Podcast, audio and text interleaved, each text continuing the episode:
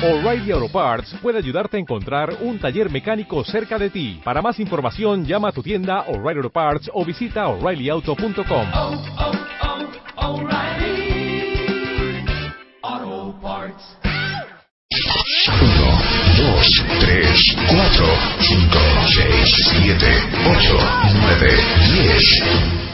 Onceava temporada. Marta de Baile. Solo por W Radio.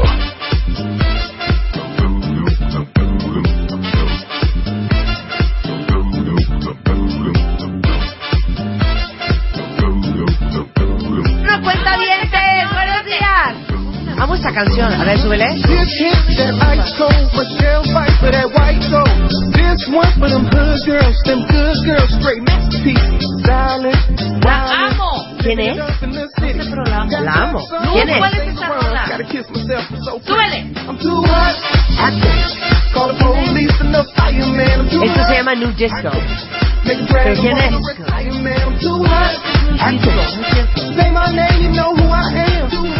A. Ah, la de Bruno Mars. Me encanta. ¿Pero qué es Uptown Uptown Funk? Funky Girl. Uptown Funk. Uptown ¿Cuál Uptown Funky Girl? Dice, Won't you take me to Uptown Saturday night, we in the spot. Don't believe Uptown Funk. Oigan. Claro, pero este es un muy buen remix. Luz, ven a decir de quién es. ¿De quién es este remix? Pues no, no da la información muy mal, ¿eh? Es un remix ahí muy bueno. Buenísimo de. Tommy Moso Remix. Uptown Funk. de Bruno Mars. ¿Cómo amanecieron cuentavientes? ¿Cómo les va la vida en este lindo miércoles? Y ya llegó la doctora. Ya llegó, ya está aquí Quiropráctica. la doctora Mercedes da Costa. Mercedes da Costa. Es quiropráctica por la Universidad Parker College of Chiropractic, Dallas, Texas, USA. Miembro de la mesa directiva de la Federación Mexicana de Quiropráctica Deportiva, socia de la Clínica Quiropráctica Integral desde el 2008 y especialista. Ahí nomás. Con certificación en distintas técnicas quiroprácticas. Les tengo que contar mi experiencia, ¿no, Mercedes? Ah, tú ya Cuéntales, fuiste. Ay, Yo yo ya no fui. Les digo algo, o sea, oficial. Quiero comprar A Mercedes. cama quiropráctica.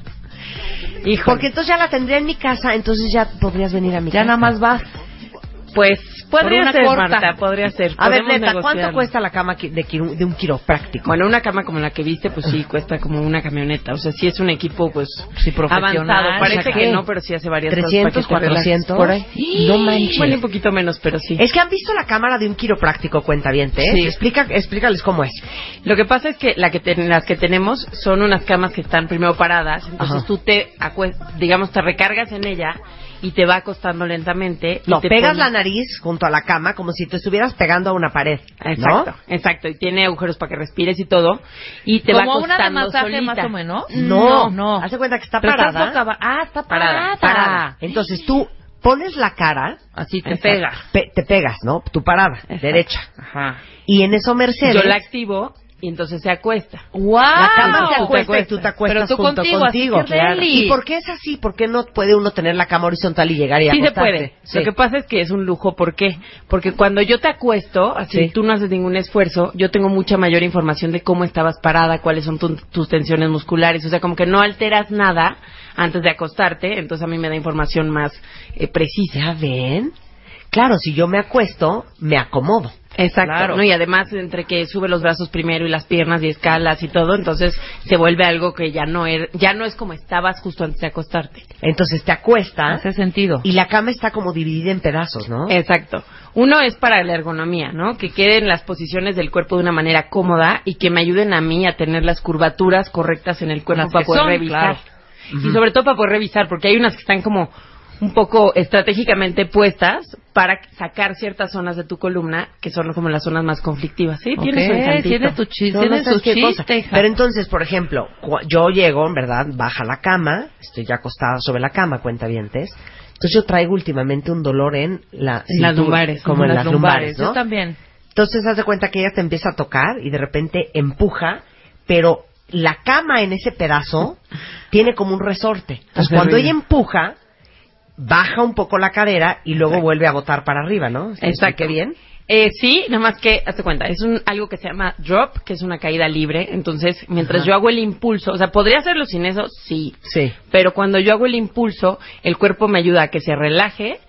Por supuesto, hace un ruido que distrae al paciente, pero a Así, mí clac, clac. no me lastima y para ti es todavía más rico. Delicioso. Y yo soy la que lo vuelve a subir. O sea, tú fuiste Parece a que automatizado, un masaje, hija. Sí. No. O sea, ya era un Sí, rollo pero, de cuenta, me- me, terapéutico. empuja la cadera y se oye clac, clac.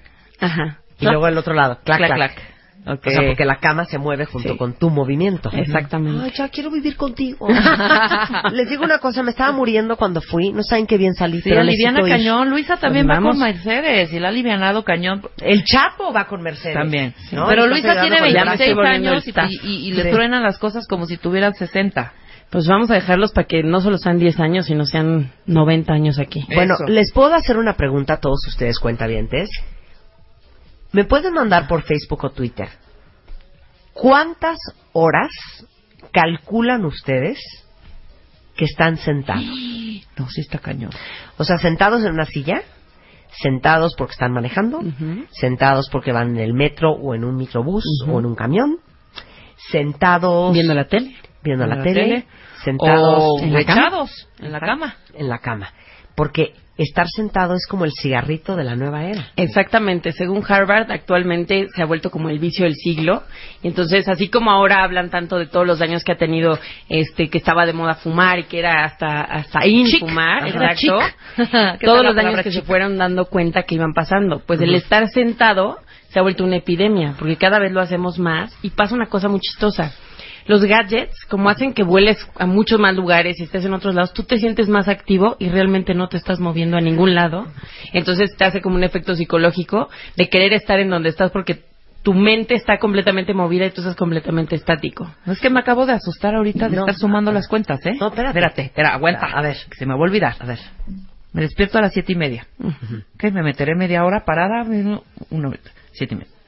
De nueve y media a Diez. diez, once, doce, una. ¿Cuánto van? Tres horas y medias. Me vuelvo a trepar al coche. Ajá. Una hora, échale. Ajá. Voy a comer. Échale dos horas. Sí. Me regreso. Cinco y media. En coche. Siete. Ajá. Ajá. Seguimos Siete sentadas trabajando. Ujú. Siete y media. Ajá. ¿Dos horas? ¿Sí? Me regreso, coche otra vez.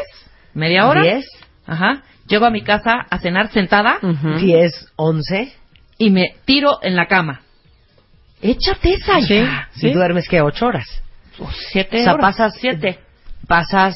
No pues, es como posible. 17 horas, 18 horas. O sea, me acabo de asustar Sentada. cañón. Sí, y si cuentan al revés, como cuánto tiempo están parados, o sea, es muy poquito tiempo que Nada. estamos parados. Y una de las cosas que también está asustando es que mucha gente me dice, no, pero yo me levanto y hago tres horas y entreno para tria- triatlón y carreras y todo. Han descubierto que eso no suple el estar tanto tiempo sentado. Pues ya me voy a parar ahorita. Sí, yo también. Vamos a hacer programa El para programa parada. O sea, la única forma de estar, este, de que el estar sentado no te afecte, y esto está comprobado Ajá. a nivel científico, es estar parado. Wow. Qué ciencia, a ver, ¿verdad? no, bueno, es que espérense. Pues sí. Nada más les vamos a decir hoy 10 de los miles de daños que genera estar sentado. No, bueno. Sí, Pero es un pequeño ¿qué? ejemplo. Neta, ¿tú crees que, por ejemplo, nosotros hacemos este programa tres horas? Ujú. Estoy sentada tres horas. Ujú. Y ya te echaste hacer el una, pero ya parada. traes una. No, pero por ejemplo, en el corte, pararse tantito, pararse Ok. aunque sea un Pues sí. minuto. No, o sea, a parar. no pueden cambiar todos Voy a los hacer el trabajos. programa parada. A ver. Ay, pero es que necesito que me sobes la espalda. Que me ajustes, el Marta, porque me pongo de sobas. ¿Eh? A- Ajustar. que ya me Acuérdense que. No, a sobar no es. Ajustar. Te vas a cansar, hija. Sí, no, pero ahorita es subar. sobar, Bueno, Marta no se acaba de parar, son 10, ¿qué? 10, 10, ¿cuánto es? ¿Cuánto, ¿Qué hora es? Bueno, no importa, vamos a sumar. ¿Cuánto tiempo lo va a ¿Cuánto hacer el programa parada? Cuéntame, Luz, cuéntame y come. Ok, ok, ahora. Vamos con 10 cosas, pero de muchas otras. Es más, en MOA lo hiciste. Sí, nada más que ahí hablamos un poquito más de cómo te afecta estar sentado en la oficina. Ok, pero véanlo, ahorita se los tuiteo. En MOA no sé de qué mes Agosto, será, agosto. Hablamos de la silla te está matando. Exactamente. Échenle un ojo porque aparte viene un dibujo muy interesante. Ahorita mandamos Entonces vamos link. con el primero de 10 cosas que te hace estar sentado. Exacto. Lo primero es que entre más tiempo estés sentado, tu postura va a ser peor. ¿Por O sea. qué? ¿Cuánto tiempo pueden estar derechitos? Pues nada. Nada, nada. Se empiezan a aburrir, se empiezan a inquietar, se empiezan a resbalar, se Te empiezan a apoyar de un lado, del otro, Ajá. cruzan la pierna, cruzan la otra. Y eso lo que va haciendo es que va desajustando o desacomodando las vértebras. Ok. Acuérdense que por ahí pasa el sistema nervioso. Y el sistema nervioso es el manda más del cuerpo. Si funciona el sistema nervioso, funcionan ustedes. Entonces, cuando empiezan a desajustar las vértebras o las articulaciones, el sistema nervioso empieza a transmitir menos. Entonces, vamos a empezar con todos los problemas que vienen ahorita. Entonces, Venga. desajuste de columna. Entonces, entre más tiempo estés sentado, peor es tu postura. Exactamente. Pregunta, porque vas a dar la tragedia, pero también la solución. Por supuesto. ¿Qué haces? ¿Cuánto, ¿Hasta cuánto tiempo debes de estar sentado? ¿Cuántas horas sentado por cuántos minutos parados? Miren, yo les diría un ejercicio, eh, digamos, aplicable, porque pues yo Sí. puedo dar ideales, pero no son aplicables. Entonces, por lo menos cada media hora pónganse una alarmita y párense un minuto. No digo, cuer- no digo cuelguen la llamada, no digo dejen de hablar con su jefe, simplemente párense. O sea, párense un minuto, no tienen que ir a caminar, párense. Ya es ideal si cinco minutos medio se mueven en su lugar, ya eso es ideal. Pero un minuto estando de pie después de haber estado media hora parado, hace que tu cuerpo pierda Sí. esa- ese círculo vicioso que trae. Ok. ¿Ok? Entonces, ideal, cinco minutos, mínimo un minuto parado por Ajá. cada media hora sentado. Exactamente. Muy bien. Desviación de la columna. Exacto. Piensen todos los hombres cuando están sentados sobre la cartera. Es súper común todavía que los hombres se sienten sobre la cartera en una Claro, nalga. en una Ajá. nalga. Ajá. Eso lo que está haciendo es que se están poniendo una plantilla y se están quedando chuecos. Entonces el Claro, cuerpo para para compensar arriba y otra para abajo. Exacto, se enchueca hacia el otro lado. Entonces, el cuerpo para compensar la Se enchueca nalga hacia el otro lado. Se va hacia el otro lado. Se te va Ok. a ir para el otro, claro. O como cuando se sientan en una pierna, ¿no? Que a veces es muy cómodo que te sientas sobre la pierna, pues también quedas desnivelado, entonces vuelves a enchuecarte para que tus ojos queden derechos, ¿Y qué pasa si traes la, nal- la cartera, la, la nalga en la cartera? eh? La cartera en la en la- nalga y estás sentado. Y te Todos enchuecas. los días o to- todas las horas cuando estés sentado sobre esa cartera le estás pidiendo a tu cuerpo que se enchueque. Y tu cuerpo feliz de la vida te va a acabar haciendo caso y se va a enchuecar. Entonces, vamos a desajustar la columna y entonces vas a tener muchos mayores problemas. Desde dolor de nervio ciático, desde mala digestión, digo, por supuesto dolores de espalda, o sea, muchos tipos de dolores articulares, pero además, ahorita vamos a ir a otros, los órganos empiezan a fallar. Ok. Eso está cañón. Ok. El que El sigue. siguiente. Mala circulación en sistema nervioso y el sistema circulatorio. Algunos piensan que el sistema circulatorio, o sea, la sangre, lo que va a hacer es que el corazón bombea y la sangre va y viene, va y viene, va y viene. Una de las cosas que más ayuda a que el sistema circulatorio funcione es que los músculos hacen como una bomba de regreso, ¿no? Entonces, cada vez que caminamos, las piernas mandan la sangre para arriba y mandan la sangre para arriba. Entre más tiempo esté sentada, pues la sangre más estanca, se vuelve como el cuerpo o el sistema circulatorio más flojo. Entonces empezamos con problemas de varices, con problemas a lo mejor que se empiezan a dormir las piernas o las manos y eso empieza a ser cada vez más recurrente. Ajá. Además la silla hace presión en ciertos puntos, si se fijan, o sea, en las piernas se apoya, en la espalda se apoya, o sea, se apoya en ciertos puntos que eso corta la circulación o disminuye la circulación entre más tiempo esté sentado. Marta se sentó tantito y se volvió a parar. Sí, no, me senté un segundo Para quería saber. silla. Sí, para ver en dónde apoyo mi silla. Siento Exacto. como medio sacro. No, sacro no. Ahorita vamos ¿Cómo para allá. Ok. Muy bien. Pero además de todo, una de las cosas importantes es que cuando se han sentado mal, ¿se les ha dormido la pierna alguna vez? siempre. Sí. A mí siempre. Ahí, ¿qué hicieron? Y cortaron, cortaron por unos minutos la circulación de la transmisión del nervio y entonces se empieza a sentir diferente. Entre más tiempo lo hagan, más permanente es el daño. Si se sentaron un rato y se despertó a los dos minutos, no pasa absolutamente nada, ya se despertó. Pero los nervios siempre van acompañados del paquete neurovascular, que es la parte sanguínea. Entonces, si se duerme la pierna, la sangre también afecta, aunque lo que se siente es el nervio. Ok. Ya, ya. Ajá. Perfecto. Bien. A ver, ¿dolor de cuello? El cuello. Es rarísimo que te sientes a no hacer nada. O sea, generalmente te sientas o a ver el celular, o a ver la tele, o la computadora, o hablar por teléfono, o lo que sea, pero siempre se sienta a tejer, te sientas para hacer algo. Entonces, entre más tiempo estés sentado y peor sea tu postura estar, estando sentado, tu cuello, en lugar de ver hacia el, bueno, más bien tu cabeza, en lugar de ver hacia el frente y tener el cuello derecho, lo que vas a hacer es una posición hacia abajo, como si estuvieran como forzando la papada. Sí, como haciendo papada, claro. Exacto. Pones como el mentón en el pecho. Exactamente. Así me la vivo yo, ¿sabes qué? En la cama, con el celular y el iPad. Y por eso tu cuello te da guerra. O sea, tú lo estás causando solita. Entonces, ¿qué quieres? ¿Que me levante y me pare a leer? ponte el por Es lo que menos una nadie almohada hizo la derecha, cama. güey. Bueno, te voy a dar dos malas noticias. La Ajá. cama no es para sentarse. No fue diseñada de esa forma. Estoy de acuerdo Y la contigo. segunda es que la tecnología no fue hecha para beneficiar las posturas de la gente, fue hecha para beneficiar a los quiroprácticos y que tuviéramos más pacientes. O sea, en ningún momento está hecho para la ergonomía Wow. del cuerpo. Ay, aunque mi cama esté en puri y se levanta. No, Te como de prometo hospital. que no. Te prometo que no. ¿No? No. No. Siempre que tu cabeza esté viendo hacia abajo, tu cuello está sufriendo y eso puede hacer que cualquier parte de tu cuerpo sufra. Oye, nada más dime Claro, algo pero es que rápido. espérate un segundo. ¿Qué? El problema es el siguiente. Que aunque uno esté parada, mira, les voy a hacer la prueba ahorita. Ustedes no me van a ver, cuentavientes, pero agarren su celular. Cuando uno está parado, Y habla. ¿no? Estás viendo tu celular y estás así. Con la papada ¿Ves? para abajo. Otra claro. vez estás con la papada para Volteando abajo. hacia abajo, exactamente. Madre Entonces, que me pongo el celular aquí. Exactamente. enfrente? El problema es que se te sí van a cansar los brazos, se te van a cansar los brazos. Claro. Pero lo ideal es eso. Sí, verlo de frente. O sea, si quieres que no te lastimes, lo ideal es levantar un poquito el celular. Oye, además me voy a quitar, me voy a saltar tantito. Ahorita que estabas diciendo de la cama, ¿con almohada o sin almohada, hija? Porque yo traigo un rollo con las almohadas. No hay que me, acomode. Mira, Es un generalmente de todo, cada, cada almohada. cuando no te acomoda ninguna almohada es que tu cuello no está bien, entonces nada le va a acomodar. Pero lo ideal es tener una almohada que no sea muy alta, que rellene el espacio del cuello. Ok. Para que así la posición que tú tendrías estando parada, que es el cuello alineado, si lo ves de si te ven de perfil o de frente, Ajá. así debería de ser, nada más con un relleno de almohada, o sea, que le dé soporte al cuello y que la cabeza caiga suavemente, nunca que esté levantada. Nunca sí. Mi almohada es una maravilla. Dices esas, ya sabes.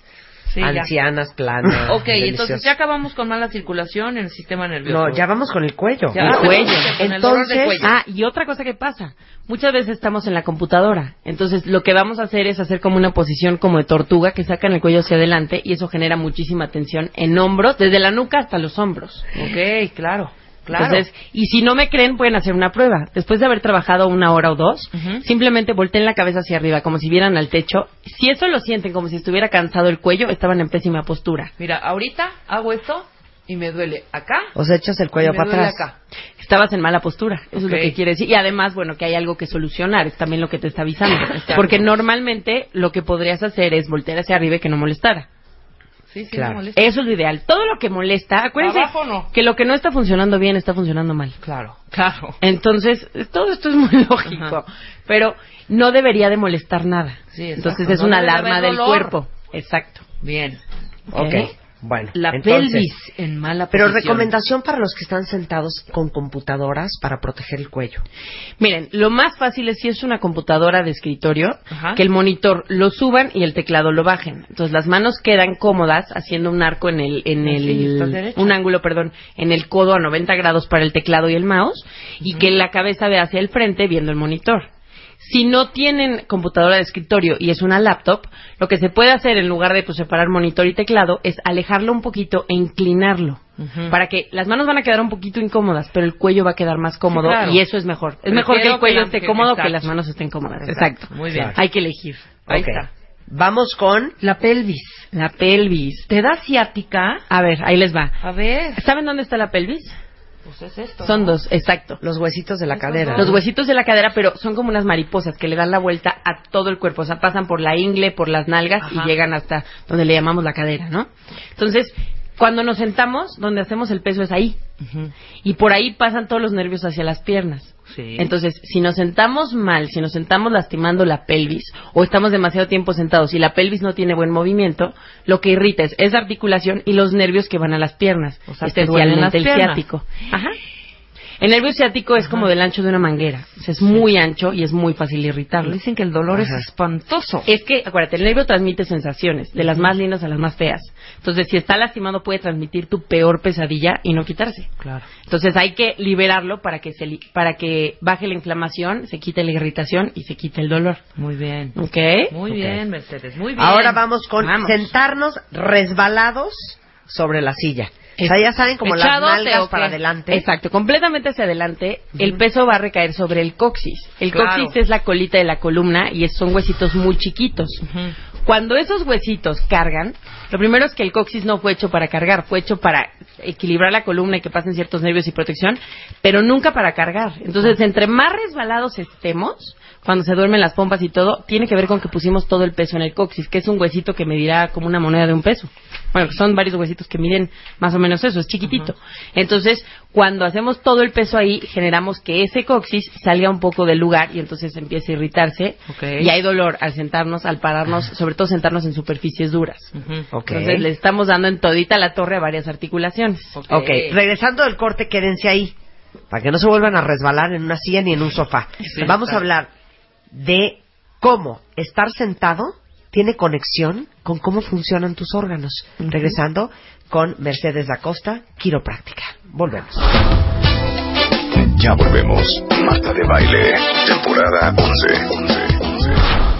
W Radio. Estamos de regreso en W Radio y estamos platicando con doña Mercedes de Acosta, que es quiropráctica, y está hablando nada más así suavecito de 10 de los miles de daños que genera estar sentados. Y estoy traumada leyendo el Twitter porque muchos están como nosotros. Sí, claro. Están pasando entre 15 y 18 horas al día entre el coche, la oficina, Sentados, hija. la cena, la comida, sentados. Y hoy estar sentado es el cigarrito de los 70. Exactamente. De la nueva Entonces nos era. quedamos en los órganos, porque ya hablamos de se te desvía la columna, entre más tiempo estés sentado, peor es tu postura, mala circulación del sistema nervioso y el sistema circulatorio, te duele el cuello, la pelvis en mala posición te da ciática, eh, sentarnos resbalados lastima el coxis, es muy doloroso. Y vamos en el 7, los órganos. Me traumó el libro que me enseñaste. los órganos. Hay un esquema que le enseñé a Marta justamente en donde demuestra cómo el sistema nervioso es el que se encarga, date cuenta, va cerebro, médula, nervios y entonces le da información a los órganos. Así como el sistema nervioso transmite a los músculos para que se muevan, también le transmite a los órganos para que funcionen. Claro. Entonces, cuando hay una articulación o hay algo que está lastimando al sistema nervioso, transmite mal y ese órgano es un punto débil para ti. Todos los que me dicen, pero toda la vida he tenido mala digestión y toda la vida me ha dolido la cabeza. Nadie dijo que eso fuera normal y que no tenga solución. Solo que nos acostumbramos a que lo común es lo normal y no es normal. Exacto. Entonces, cuando hacemos una mala posición, tienes varias razones, pa- perdón, cuando estamos mucho tiempo sentados, tienes varias razones para que los órganos no funcionen. La primera es el sistema nervioso lastimado, ¿no? Que es lo que hablábamos. Se desajusta, lastima el sistema nervioso y los órganos bajan su función. Ajá. La siguiente es que el estar tanto tiempo sentados ha demostrado la Organización Mundial de la Salud que genera inflamación en el cuerpo. Entre más inflamación, les tengo una pésima noticia, más posibilidades de cáncer. Este, Cállate. Mercedes. Sí, ¿Cómo? eso es traumante. ¿Cómo? Eh, por eso se ha vuelto tan rudo el estar sentado, porque bueno, los dolores y todo como sea, igual y puedes vivir, pero ha generado inflamación en el cuerpo el que no nos movamos. Ok, claro. Entonces, claro. esa es otra de las razones. Cuando también no, alguna vez les han dicho, oye, si quieres tener buena digestión, camina o haz ejercicio. Bueno, cuando tú te mueves, tu intestino se mueve, los órganos se mueven, los órganos se activan. Entonces, es lo mismo. Mantente sin moverte y vas a ver cómo los órganos bajan de actividad. Ok. Otra claro, parte- viene la colitis y Exacto. un buen de cosas. Exacto. Súper importante. Alguna vez, por ejemplo, la posición que hablábamos del celular, ¿no? Que generalmente es que apoyas el celular en la panza, Ajá. bajas la cabeza y entonces te empiezas a encorvar. Sí. Ahí hay algo que se llama plexo solar, que es una parte del sistema nervioso. Cuando esa parte tú la estás bloqueando, la estás apretando, Ajá. todo tu, tu estado de ánimo baja. Se ha demostrado que los niños ahora tienen mayor depresión y los adultos también por ese tipo de postura. La postura. Entonces ya no es nada más se ve feo la postura, es que realmente está afectando. Si ustedes vieron en la historia clínica cuántas personas toman este antidepresivos, tranquilizantes, pastillas para dormir, se ha vuelto de veras algo muy este El delicado. 90% de mis amigos. Está grueso, pero Sí. eso no es lo normal. O sea, Claro. nosotros no es que no durmamos porque te falte la pastilla para dormir, es que algo está pasando. Ajá. ¿Ok? Entonces, el estar sentado está afectando muchísimo esa parte. Ok, vamos con. ¿Dónde vamos? ¿Presión en las rodillas? Eh, vamos con los problemas de infertilidad Ah, o dificultad en el parto. A ver. Hay algo que actualmente se le llama una pelvis sedentaria. La pelvis son dos huesos que se unen en el pubis y que articulan en el sacro, que es la columna, ¿no? Entonces, cuando estamos mucho tiempo sentados, te cuenta que se le olvidara cómo moverse. Y entonces decide que pues es una pelvis que no se mueve mayormente. Si tu cuerpo se embarazara, no podrías tener un parto. Entonces hay casos de infertilidad que no solamente es porque algún nervio no le transmite bien al útero, al endometrio, lo que sea, sino que puede ser que como no podrían hacer, tu cuerpo no permite que te embaraces. Y eso es un caso bastante común. ¿De veras? De verdad. O también que como la pelvis se queda trabada, en el momento del parto sea un problemón y que la mujer no pueda tener un parto vaginal y tenga que ser una cesárea porque la pelvis no cede. Y eso lo vamos causando. Bueno, Hace te voy a decir una cosa. Mi primer parto, yo les he contado cuentavientes, duró 36 horas. Híjole. Y la niña nunca bajó. Porque mi ¿Pero pelvis es era muy corta, angosta, pero no sé si era angosta o si estaba entumecida. A lo mejor no, a lo mejor no tenía el movimiento Exacto. ideal. Puede No. ser. Ay, Dios Pues es mío. que ya me imagino el tamaño bueno, de tu ahora sí vamos. Sí, mi pelvis pequeña. Presión de las rodillas. Las rodillas están hechas Uh. para extenderse y para doblarse. Entonces, cuando están demasiado extendidas, tienen tensión. Cuando están demasiado dobladas, tienen tensión. La posición ideal es semiflexionada. Ajá. Pero lo mejor que le puedes hacer es estarle estirando, doblando, estirando, doblando. Entonces, al estar mucho tiempo sentado, todas esas horas que ya sumaron, que están sentados, imagínense que las rodillas no tienen movimiento.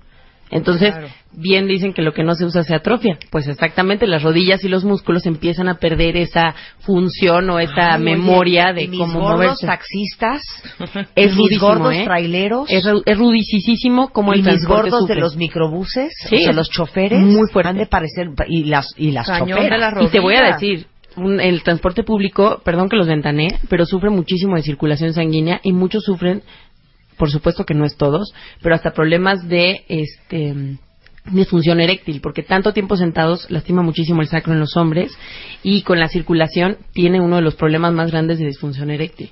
Dios mío. No, sí, es un tema serio. Nada más dime una cosa, porque cuando yo fui contigo, nada más chorchamos y no puse atención. Ah, Pero cuando alguien va contigo por primera vez, o sea, estoy pensando en los cuentavientes que te están escuchando, que seguramente ya van a hacer cita. ¿Quieren que les vaya dando el teléfono de Mercedes? Sí. Es 5516-2854 Así es. y 5273-8196. Está a espaldas del hospital eh, ABC. ABC de Observatorio. Pero, a ver, cuando llegan, cuando llega un cuentaviente, ¿por dónde empiezas? Empiezo por una historia clínica. Primero hacer una historia de más o menos qué ha pasado en tu vida para saber Si chocaste, si no chocaste. Exacto, y varias cosas que pueden estar pasando en Pero los tipo- órganos, incontinencia, alergias, este, problemas de visión, colitis, asma, gastritis. Todos los dolores que puedas, este, problemas circulatorios, problemas eh, en menstruación, problemas con la, con la menopausia, o sea, de todos los órganos pregunto un poco. Sí. Y también las enfermedades que has tenido para darme como un panorama general de cuánto ha sufrido aparentemente el cuerpo. Sí. De ahí hacemos ciertas pruebas para decidir qué estudios necesitamos. ¿Como qué? Pruebas ortopédicas, neurológicas y de rangos de movimiento. A ver, explícalas. O sea, vamos haciendo pruebas voltea para acá, voltea para allá, sube aquí, sube acá, para que veamos cómo está el movimiento. Y también hacemos, cuando estamos, eh, estamos sospechando alguna presión o alguna enfermedad, hacemos ciertas pruebas de presión o ciertos movimientos que nos dan señales neurológicas, se llaman pruebas ortopédicas y neurológicas, en donde nos van diciendo como para dónde va el caso. Ajá. Después se decide qué estudios se mandan. Generalmente mandamos radiografías como paso A, en algunos casos resonancia, tomografía, estudios de laboratorio, lo que sea necesario. Pero con la radiografía nos damos una idea de cuál es la anatomía normal, qué ha hecho tu cuerpo para intentar compensar esto que está pasando, cuál es la tendencia de tu cuerpo, que es como siempre nos sentamos hacia el mismo lado, nos acostamos del mismo lado de la cama, Claro. o sea, todo lo hacemos igualito. Sí. Y la tercera y la cuarta, perdón, y más importante es descartar alguna patología o alguna fractura que se nos esté yendo en el en el caso, ¿no? Entonces siempre se pasa por descartar cualquier cosa más complicada. Una vez que ya conocemos tu anatomía, vemos cuál es tu tendencia, el caso y descartamos una patología o fractura, entonces yo lo que hago, bueno, es explicarle al paciente el caso, lo que está pasando y empezar a tratar, empezar a ajustar al paciente para ver cuáles van siendo sus cambios. Aparte, ¿saben que es impresionante? Que cuando fui, Mercedes me acuesta y entonces me empieza como a tocar un poco la espalda y así y me decía, ¿te duele aquí? Y me dolía ahí. Aquí también te tiene que doler. Sí, ahí también me duele. Y aquí, ¿esto te duele? Sí, cañón. Aquí te duele menos. Y yo, sí, ahí casi no me duele. Pero aquí te duele cañón. Y yo, sí. ¿Cómo vas sabiendo todo eso? Mira, a los quiroprácticos nos entrenan muchísimo en la parte de sensibilidad. Entonces, hay lo que se llama palpación dinámica y palpación estática. La palpación es tocar. Entonces, cuando sabes qué estás tocando y sabes qué estás buscando, pues es más fácil que encuentres. Entonces, mientras vas tocando, Ajá. vas tocando las articulaciones y vas viendo diferencias de temperaturas, diferencias de contracturas musculares y la pequeña presión que sientes que hago, estoy viendo el movimiento de las vértebras. Entonces, depende de lo que vaya yo sospechando, son las pruebas que le hago y por eso sé dónde está irritado y dónde está inflamado. Pero ¿por qué sabías que me dolía más el hombro derecho que el hombro izquierdo? Porque al tocar había más contractura muscular y la vértebra, especialmente T1, estaba desajustada, entonces genera una contractura en el trapecio, en el elevador de escápula. O sea, Ay, genera ya, como un yo círculo. quiero ser quiropráctica. Por último, poco calcio en los huesos y pérdida de masa muscular te provoca estar sentado demasiado. Exacto. Tu cuerpo solo puede poner calcio donde estás cargando. ¿Ok? Si cargas bien, el calcio lo pone en los huesos, divino. Si cargas mal, el calcio lo va a poner o en ligamentos, o en, en tendones, o en órganos, o en- también en la parte circulatoria, ¿no? Venas o arterias. Entonces, si tú tienes un movimiento o te estás en una en una dinámica que incluye movimiento, tu cuerpo va a poner calcio en las articulaciones donde debe. Si tú empiezas a perder ese equilibrio y estás cargando donde no debes, o siempre en el mismo lugar, tu cuerpo decide poner el calcio solo en ese lugar o empieza a ponerlo donde no debe. Por ejemplo, en el cuello en mala posición es muy fácil calcificar arterias, los ligamentos que sostienen a la tiroides, la tiroides, o sea, empiezas a calcificar muchísimo. En la espalda alta se va sobre la aorta, o sea, es delicado. Entonces, el calcio se distribuye a lugares donde no deberías. Y si te sientas mal, aparte, tu cuerpo genera una reacción de protección. Si no lo puedes solucionar, lo va a querer inmovilizar. Entonces, una articulación dañada por mucho tiempo, lo que hace, en lugar de el desgaste en la columna o la degeneración, no es un desgaste como si fueran dos tuercas que están sobándose una a la otra. Es simplemente que se van a intentar pegar, entonces hace como unas uñitas para intentarse pegar. Entonces, deshidrata los, los discos buscando que haya menos movimiento. Por eso las degeneraciones de cadera y de rodilla tienen que ver con que ahí acaba siendo hueso con hueso si lo trata, si no lo trata el paciente. Claro. Entonces, si no te mueves, vas generando que el cuerpo ponga calcio donde no debe, que las articulaciones tengan menos movimiento y además, como no hay movimiento, tu cuerpo empieza a no usar los músculos y si no los usas se atrofian, aunque sean por horas, pierde un poco de masa muscular cada vez que estás muchas horas sentado.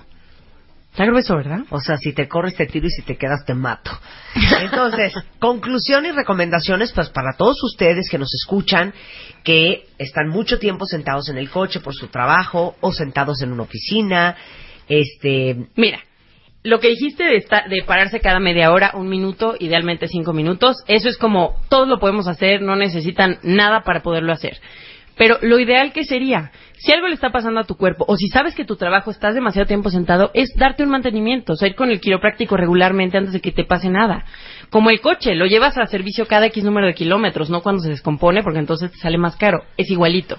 Si ya sabes que algo está pasando, ya tienes dolores, es importante darte un mantenimiento quiropráctico para que funciones mejor. Y si no eres un caso quiropráctico, ¿qué creen? Los mando con el especialista que necesiten. Yo tengo un equipo muy grande con el que trabajo y estoy en una torre médica. Entonces, si algo sabemos hacer es tomar decisiones y decir cuándo sí, cuándo no.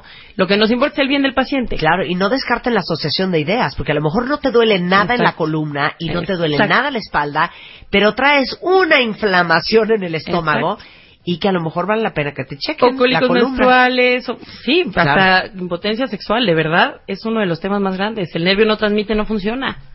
Es así de sencillo. Bueno, podemos hablar la próxima vez con ese dibujo, órgano por órgano, Te parte prometo. por parte, Te vértebra prometo. por vértebra, cervical por cervical. Te lo juro. Estamos. Entonces ahí les va.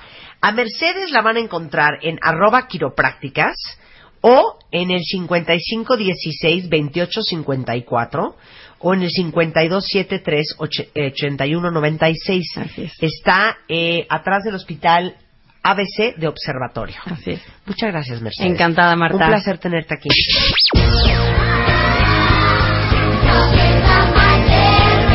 Bebemundo presenta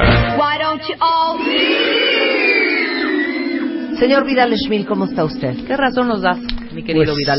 Usted pues es bueno. pedagogo, Así es es, especialista en desarrollo humano. así es. Usted es autor de libros como Disciplina Inteligente, director del Liceo de la Familia, dedicado a mejorar la calidad educativa a través de Escuela para Padres. Usted sabe que en un día como hoy, Vidal, la gente está frágil, a la gente le duele la cabeza, Vulnerable. la gente está vulnerable, Ah, claro. la gente está Frágil, débil, vulnerado. sensible, sensitiva, Necesita, necesita apego al seguro. sonido, necesita apego Necesita seguro. apego seguro, Ay, claro. Ay, un abrazo. Apego seguro, justamente ese es. ¿Qué darían ustedes porque ahorita llegara una persona tan grande, tan fuerte, que los pudiera cargar y acunar y mecer sin decir, ay, cómo pesas. Si- sin estar pujando y sin esfuerzos. Qué cosa más deliciosa. Yeah. ¿Quién dice ahorita? Quiero a mi mamá. Quiero a mi mamá Quiero mi caldo mamá. de pollo. Yo.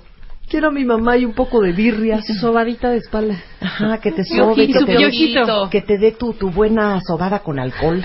Friega, no, friega. Tu friega, sí, claro, tu friega. Es que estamos hablando de que todo el mundo está muy frágil esta mañana. Es que mira, la última vez que hablamos con Vidal sobre los tipos de apego infantil, de hecho, ahí les va la liga de ese día, le pregunté yo a Vidal, si tuviste malos apegos o si tuviste un apego que nunca soltaste, ¿lo estoy explicando bien? Tal cual. ¿Cómo se te manifiesta en tus relaciones adultas y en tu vida adulta? Entonces, Vidal prometió que iba a venir para decirnos cuáles tipos de apegos traemos todos los cuentavientes que estamos escuchando el programa y cómo se nos nota. De hecho, con cada descripción que va a dar Vidal, ustedes pueden identificar si están atorados en esa fase. Y lo más importante, Explícalo mejor que ¿Qué yo, porque siento que fui tendremos que hacer? Ajá. porque si no sería condenatorio, ¿no? Como tuve mal apego o fui muy ansioso en mi apego por la relación que tuve con mis papás, estoy condenado a replicarlo. Sí. Eso es cierto en la medida que no tomo conciencia. Eso es cierto en la medida que no entro a un proceso de revisión profunda. Claro. Se puede cambiar. A ver, déjame ver si con este ejemplo que les va a quedar clarísimo, porque yo creo que el 99.9% de la población padece de esta herida. Si ustedes tuvieron un papá ausente emocionalmente o una mamá, o si sus papás se divorciaron y su papá se desapareció o se desapareció su mamá, muy probablemente tengamos una enorme huella de abandono. Tal cual. El otro día nos carcajeábamos, bueno, nos hemos carcajeado de esto 80 veces, pero decíamos, alguien que tiene una huella de abandono muy profunda, a ver si esto les, les queda el saco, piensa en una mujer. Tu marido se va a jugar póker con sus cuates el jueves. Son las 12 de la noche y no ha llegado. Una mujer que no tiene problemas con una huella de abandono dice, ay, qué pesado se voltea, se, duerme. duerme. y amanece la mañana siguiente a las 8 de la mañana. Alguien que tiene ese trauma, muy probablemente le marca el celular. Si el celular está apagado, se va a poner como loca. Si el celular está prendido, le va a mentar la madre y le va a decir que ya se venga a su casa, que no puede ser, que son las 12 de la noche, que está súper agobiada, que está súper angustiada, que no entiende por qué está con sus amigos en vez de estar con ella, que entonces no la ama, que se lo diga derecho, y te pones como loca. Y más allá. ¿Te gustó? Me gustó. ¿Te es perfecto cómo se detona. Cualquier cosa la detona más bien. Sí, cualquier cosa. No la tiene que esperar a que pase algo como que el marido no- se no fue tiene de que ir a jugar farra. póker, sí. No, no, no, no. A veces simplemente es porque no tuvo contacto con él en la tarde, que él está en la Claro. oficina. O sea, hay gente que, yo no cuenta bien, es que si no te habla cuatro veces durante el día, ya estás de, ¿qué tienes? ¿Ya no me quiere? No, mi amor, estoy con juntas. Tú, tú, haz, Ahora, tú haz la del señor. Por supuesto, mi Estoy vida, con- estoy en una junta, puedo... Pero se me hace ¿me cañón, güey. O sea, la última vez que hablamos fue a las 10 de la mañana, Vidal. Eh, así es. Son las amor. 4 de la tarde. Estoy en junta, mi amor, te puedo hablar en O 30 sea, perdón, minutos. yo cuando estoy en juntas, yo te mando un mensaje, o sea, siempre trato de estar en contacto contigo. No entiendo qué junta estás, que ni siquiera me puedes mandar un mensaje para decirme que estás vivo. Tienes razón, te hablo en media hora. Cero son así.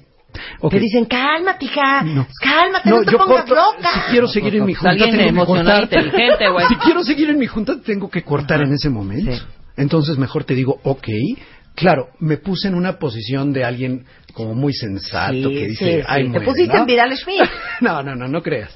A- a- mi punto es que esa persona lo estás viendo desde la perspectiva de lo que ella percibe que le hacen. Pero ¿qué pasa con esa misma persona en su forma de educar a los hijos? La ansiedad está ahí. La personalidad la podríamos llamar es una personalidad preocupada, ansiosa. Sí. La persona con personalidad que podríamos delimitar así, preocupada, ansiosa, tiene un apego ambivalente ansioso. ¿Qué tipo de papás tuvo? ¿Qué tipo de relación estableció con los papás? Inconsistente sobre todo. O sea, impredecible. Papás amorosos que luego no la pelaban, o le gritaban, o le pegaban. O te pego y luego te abrazo y te digo que te amo con toda mi alma y te compenso. O sea, le doy mensajes contradictorios a los niños. Entonces, te amo, te quiero mucho, pero... Ahí va la chancla, güey. Sí, pero ahí te va el, el golpe o de plano estoy ausente. Muy de papá alcohólico, ¿no? Ah, claro. Puede ser. La relación ambivalente ansiosa es característica que se denota y se detona en, en situaciones de, de cualquier tipo de adicción, ¿eh? Pero en el alcohólico... Que son comportamientos erráticos, que nunca puedes predecir cómo viene tu papá, cómo está tu mamá. O una persona con trastornos de otra naturaleza de la personalidad que la hace ser inconstante. Entonces de pronto te ama y te necesita y te quiere. Y en el otro, un- una persona border, ¿no? Una persona limítrofe que en un momento dado te da todo su amor y, y dice que te necesita durísimo y en otro instante no soporta que estés alrededor de ella y déjame en paz. O puede ser también el caso de los papás divorciados, que tu papá iba por ti todos los fines de semana cada 15 días y de repente tres años ya no volvió. Bueno, y de es- repente ya volvió a aparecer. Y de repente se volvió a ir. Estoy de acuerdo. En periodos más cortos es cuando se genera toda esa ambivalencia. Primero hay una sorpresa, hay una tristeza, hay una pérdida, pero cuando estamos hablando de este tipo de relación ansiosa es más frecuente. Ocurre, hay, hay contacto, pero es impredecible. O la mamá histérica. Por supuesto. De hoy mi mamá, la más linda, jugó Barbies conmigo, te llegó en la noche pegando gritos, estuvo histérica, me metió una nalgada. Entonces, O depresiva, está, está contenta un día y en otros momentos se sumerge en un túnel y no sabes de dó- cuándo va a salir y cuándo voy a tener a mi mamá de nuevo. ok, piensen ustedes, este, porque ya ahorita nos vamos a poner ya muy serios, porque esto es un momento para reflexionar y tratar de acordarnos cómo vivimos nuestra infancia. Porque esto que se llama apego, ¿cómo? Apego ambivalente ansioso. Ok. ambivalente y además siento que amo a mi mamá, pero también la rechazo mucho. Y eso me lleva a una angustia y una ansiedad continua como rasgo de personalidad. Es decir, cuando digo rasgo de personalidad, es que no es según el humor, Sí. es una constante. O, o se O puede hablar de que es... Ansiosito 24 por 7. Así es. A ver, ¿quién de ustedes tuvo apego ambivalente o ansioso? ¿Quién de ustedes tuvo papás o cuidadores primarios en su vida que fueron ausentes, presentes, ausentes, presentes, ausentes, presentes? Y te doy un indicador. Si, al cuentaviente que nos esté escuchando, si tú eres demasiado crítica de ti misma, si siempre, pero, pero cañón, si siempre estás buscando aprobación del otro, inseguro, dependiente, ansioso. sed de aprobación, ¿Sí? sed Sí. de aprobación. Sí, sí, sí. Y de cedes- reconocimiento. sí, y además cedes y te sometes con tal de que te digan que sí va.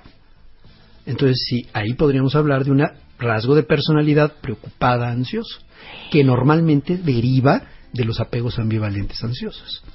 Entonces, estos indicadores de adultos, el exceso de autocrítica y la inseguridad, te pueden dar el foco rojo. ¿eh? Para ahí, para. Va. Ahorita regresamos, no se vayan. Ya volvemos. Marta de Baile, temporada 11. 11, 11. W Radio. Estamos de regreso en W Radio hablando con Vidal Schmil de cinco tipos de adultos según su apego infantil. O sea, según el tipo de, de padres que tuviste, el tipo de infancia que tuviste, son probablemente los rasgos que vas a tener en tu edad adulta. Estamos empezando con el primero, que me quiero aventar por una ventana, porque ya vi que hay varios en este grupo, incluyéndome a mí, que se llama apego ambivalente o Ansioso. ansioso. Exacto. ¿No? Ambivalente y ansioso. Que a futuro, ahora sí dame los rasgos de personalidad. Persona excesivamente autocrítica, insegura, Check. dependiente, Check, sed de aprobación, check. Se sienten rechazados a la menor provocación No. Y ceden y se someten con tal de obtener la aprobación de los Sí, que les importa caer bien a todo mundo. y, y si no me importa que me hayas ofendido, me hayas dejado, me hayas paseado con Sí, la los otra. tapetes de la vida. Así los es, tapetitos. así es. Es una, es una personalidad preocupada, ansiosa, y debemos trabajar esos aspectos de re- revisar de fondo con quién tuve principalmente de las figuras de apego ese problema. Ahora, ¿por qué eres así? O sea, dame la relación entre me vuelvo una persona súper autocrítica, insegura, con necesidad de aprobación, porque qué, porque me faltó qué o porque me, me sobró. faltó consistencia, me faltó predictibilidad, o sea, que mi mamá y mi papá fueran predecibles para mí, saber que estaban ahí de manera incondicional. Yo no sabía en qué momento los podía perder, yo no sabía en qué momento la cosa iba a reventar, en qué circunstancia estaba yo y dónde estaba yo parado. Por lo tanto, me vuelvo una persona completamente preocupada Ansiosa. y ansiosa. La, impre- la impredictibilidad y las relaciones típicas extremas de amor-violencia. Te, te pego, pero te amo y luego te abrazo y luego te llevo a comprar y para... eh, cuando hay Sí, un claro. ciclo de violencia en la casa, Claro. típico, ¿no? El cuate te golpea y luego te invita a Nueva York Sí. para compensar, Claro. ¿no? Entonces Eso es lo que viviste de chico, pero entonces, Exacto. a ver, déjame, déjame tratar de rascar un poco más profundo. Va. Te vuelves preocupado y ansioso con esta gran necesidad de reconocimiento, de aceptación, autocrítico, te pones de tapete, eres consecuente, eres acomedido, porque al final tu miedo primario es, si yo no soy así, Estoy abandonado. Me van a dejar. Me dejan. Y además, fíjate, siento que me dejan no por problemas del otro, sino por mi forma de ser. Mi, pega directo en mi autoestima y en mi identidad. claro, Si yo soy como soy, me van a dejar. Entonces eso pega directamente en tu relación contigo mismo.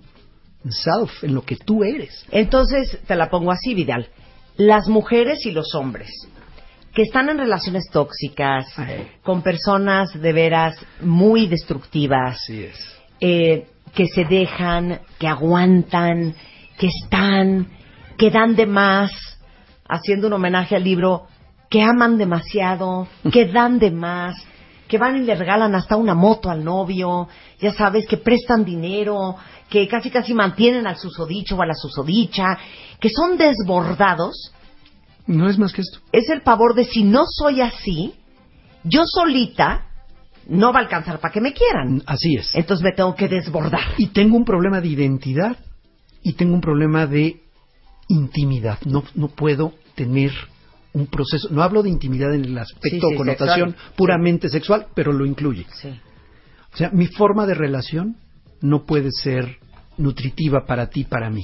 Ni igualitaria. ni igualitaria, ni nada de todos esos elementos que hablamos como relación ideal, tanto en lo sexual como en lo simplemente interpersonal. Porque esto es incisivo. ¿Qué quiere decir incisivo? Que no solamente afecta un área de tu vida. Claro. Afecta en trabajo, afecta en tus relaciones laborales, afecta en tus relaciones conyugales, afecta en la relación con tus hijos y con tus padres. Es tu, tu relación con el mundo. Es Y- mucho más Claro. ¿Y cuántos de ustedes, cuando están en una relación, no se sienten ansiosos de esa eh, ansiedad, está hablando, me imagino, Vidal, de no me ha hablado? ¿Por qué no me ha hablado? ¿Qué significará que no me habló?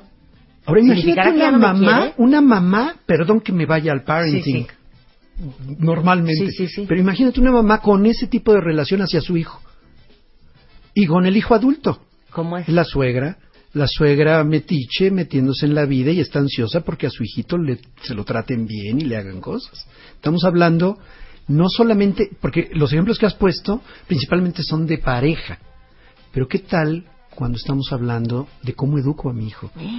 Pero entonces, ¿cómo te vuelves, mamá? Sobreprotector. Sobreprotectora. Sobreprotector. Ay, ya cállate. La sobreprotección. ¡Soy sobreprotectora! La sobreprotección tiene mucho vínculo hacia acá.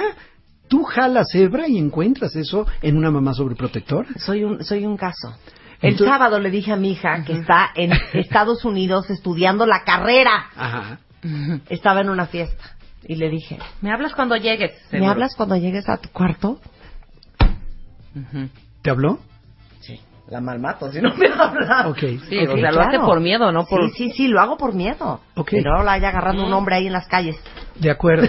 Este, pero cuando hablo de sobreprotección es que realmente haces por ellos cosas que ellos ya están en posibilidades de hacer por sí solos. Ok, ok, ok. Vámonos más por ahí. Ok, sí, sí. Porque si no, cualquier cuentaviente que nos esté escuchando Y va a decir... más en este país. "Eh, Exacto, estoy ahí. No, no, no. Que estés preocupado por un entorno peligroso, por un riesgo, porque tú sabes, si tiene 21 años, caray, Sí, sí, sí, qué sí, claro. cosas ocurren. Estamos claro. hablando no de una preocupación bien justificada. Sí. Está- porque ni es siquiera lo mamá, dejado es ir. más bien yo creo que una mamá controladora, manipuladora, este, chantajeadora, porque sientes que no, no vaya a cocinar él solo, no se vaya a quemar, mejor se lo voy a hacer yo. Entonces te, te vuelves como, Así a- te fascina que te necesiten, Así porque es. entre más te necesiten, más control tienes sobre ellos. Por supuesto. Entonces ¿No? va por otro lado y Claro. es un trastorno de personalidad ya del que estamos hablando. Y ahí se me apuntan mío, varios, ¿eh? ¿eh? que ya los estoy leyendo Sí, en claro. Twitter. Esta Ah, es la primera, ¿eh? es la Apego primera. ambivalente o ansioso, así se llama el número uno. Así es. Vamos con el dos. Vamos con el 2, el inseguro evitativo. A ver. Inseguro evitativo. La personalidad que se deriva de esto es una persona rechazante. Su personalidad es rechazante. ¿Cómo es? Solitario. Reprimen sentimientos, no se involucran contigo para evitar la angustia. A ver, ¿quién La gente así? muy alejada del otro. Puede establecer pseudo relaciones, pero él Nunca o ella conecta no emocionalmente. No conecta. Sí. Duele tanto que no conecto. No conecto. Mejor no conecto. Ya me dolió lo suficiente y te estoy hablando que a veces está en la memoria implícita, es decir, no es consciente. Di- de- descríbeme a hombres y mujeres en su vida adulta, en el trabajo como son, en las relaciones como son. Son fríos, no, no te permiten entrar más allá de cierto punto. Eh, pueden aparentemente abandonar con toda facilidad. ¿Desconfiados? Desconfiados, por supuesto. Desconfiados, pero no en el sentido de que te van a estar celando, No, no, sino no. desconfiados de que yo no te voy a dar más porque eso me puede... De no te voy a dar información, no te voy a contar de mi vida, no te voy a compartir nada. Porque eso te vuelve Y vulnerable. a la puede también. tener una aparente doble personalidad contigo, puede hasta fingir y, y- y mentirte de una manera completa en una relación que supuestamente está O sea, involucrada. no intima emocionalmente No. con nadie. No. Evita la intimidad. Así es, por eso se llama inseguro evitativo. La personalidad, ese es el tipo de apego. La personalidad es rechazante.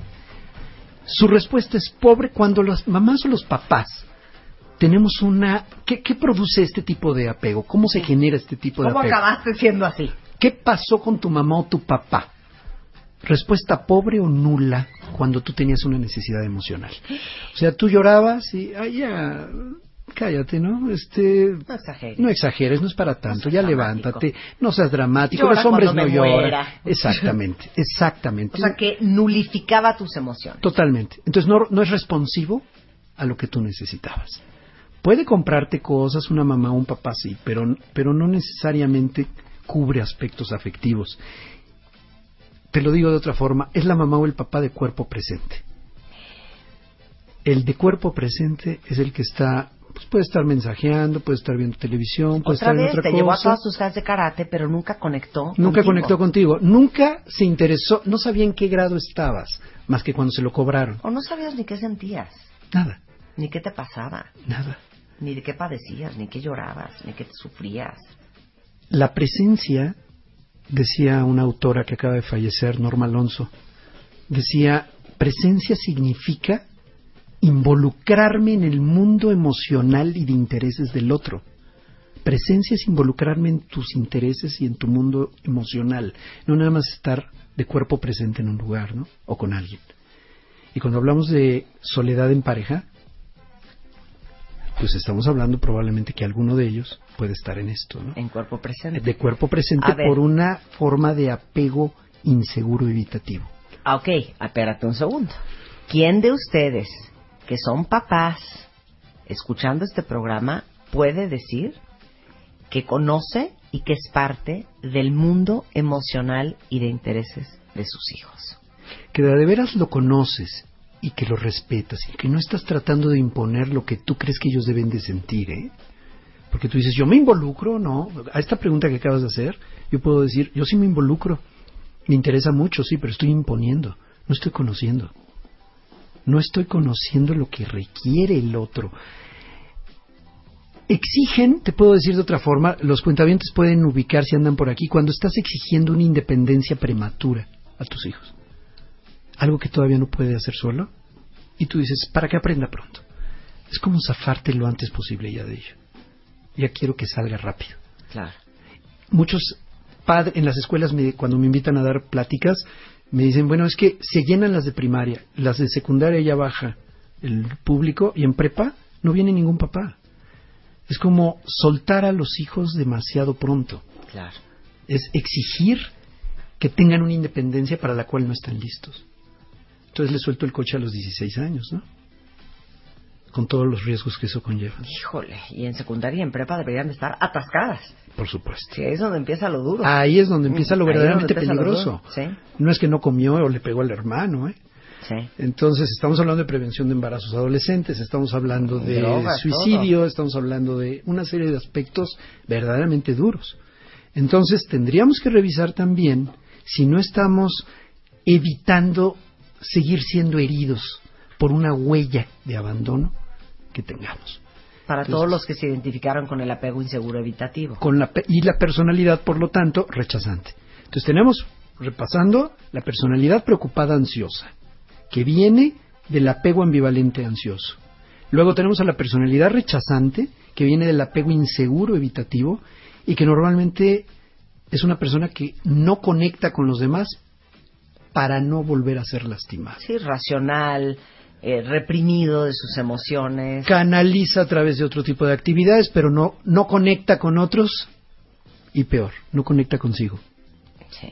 no conecta consigo. Entonces, cuando le hablan de emociones o de inteligencia emocional, dice, ¿de qué tarugada me estás Sí, hablando? claro. Y como, ¿para qué me puede servir eso? Hasta puede tener una respuesta exagerada en contra, antagónica a lo que tú le planteas, ¿no? Ok, ahora vamos con el tercer tipo de apego. Este es el peor. Este bueno, pues peor. dense de santos si ya se registraron en el 2 o en el 3, en el 1 o en el 2. Estamos hablando del apego desorganizado. El apego desorganizado es el nombre que se le dio a cuando una persona sufrió abusos mayores durante su infancia. Dame la lista de abusos mayores. Abusos sexuales, eh, violencia física, emocional, encierros. O sea, conductas de parte de los cuidadores que aterrorizan o aterrorizaron al niño. Eso lo lleva a una personalidad en dos extremos, temerosa, evitativa o violenta. Eres inseguro, temeroso, durísimo, pero evito todo contacto o soy violento. Ahora, yo puedo establecer aparentemente esa huella queda sepultada. Entonces yo puedo tener una relación aparentemente positiva, buena, hasta que algo ocurre que detona que yo reaccione. Entonces yo reacciono, me congelo, no sé cómo actuar y huyo o ataco. Esas son las respuestas características de una personalidad pues que puede puede llegar a tener manifestaciones de, conductas psicóticas. ¿no? Entonces estamos hablando de situaciones de adultos que aterraron al niño, que abusaron de él. El niño se colapsa porque tiene un dilema. Mamá o papá o mi cuidador que me debería cuidar, resulta que es la fuente de terror. Se colapsa el sistema. Hay algo ahí que ya no puede encajar. No- no- además no, no sabe cómo salir de ello. Por lo tanto, e- es característico que mucha gente que ha sido abusada se congela, no sabe decir no, no puede decir no, no puede decir ya basta, se queda congelada. Es como si de verdad dos fuerzas equivalentes hicieran que, la, que, que se quedara suspendido en el tiempo. O sea, no saben poner límites. No pueden, impa- imposible. Entonces lo que hacen es o huir, cuando ya llegan a un nivel de amenaza de supervivencia grave, o huyen y abandonan lo que sea. Pueden abandonar hijos, pueden abandonar pareja, pueden abandonar su vida. ¿eh? Y claro, racionalizan diciendo que están haciendo su propia vida, que tienen derecho, pero en realidad están evitando, están huyendo, no están resolviendo. Cualquier persona tiene derecho a irse a donde se le pegue la gana, pero tienes que cerrar. aquí es evito, me voy. O agredo y soy violento. Y trastorno a los que me rodean. O sea, son conductas ¿Pero por qué acaba siendo violento? Por, defensa propia. Defensa propia. Es lo que ella considera o él considera defensa propia. Entonces estamos hablando de personas que se colapsan, se aíslan de sí mismos y se bloquean. Lo- hay una negación de la situación tan grave que tengo y me bloqueo, entonces no contacto.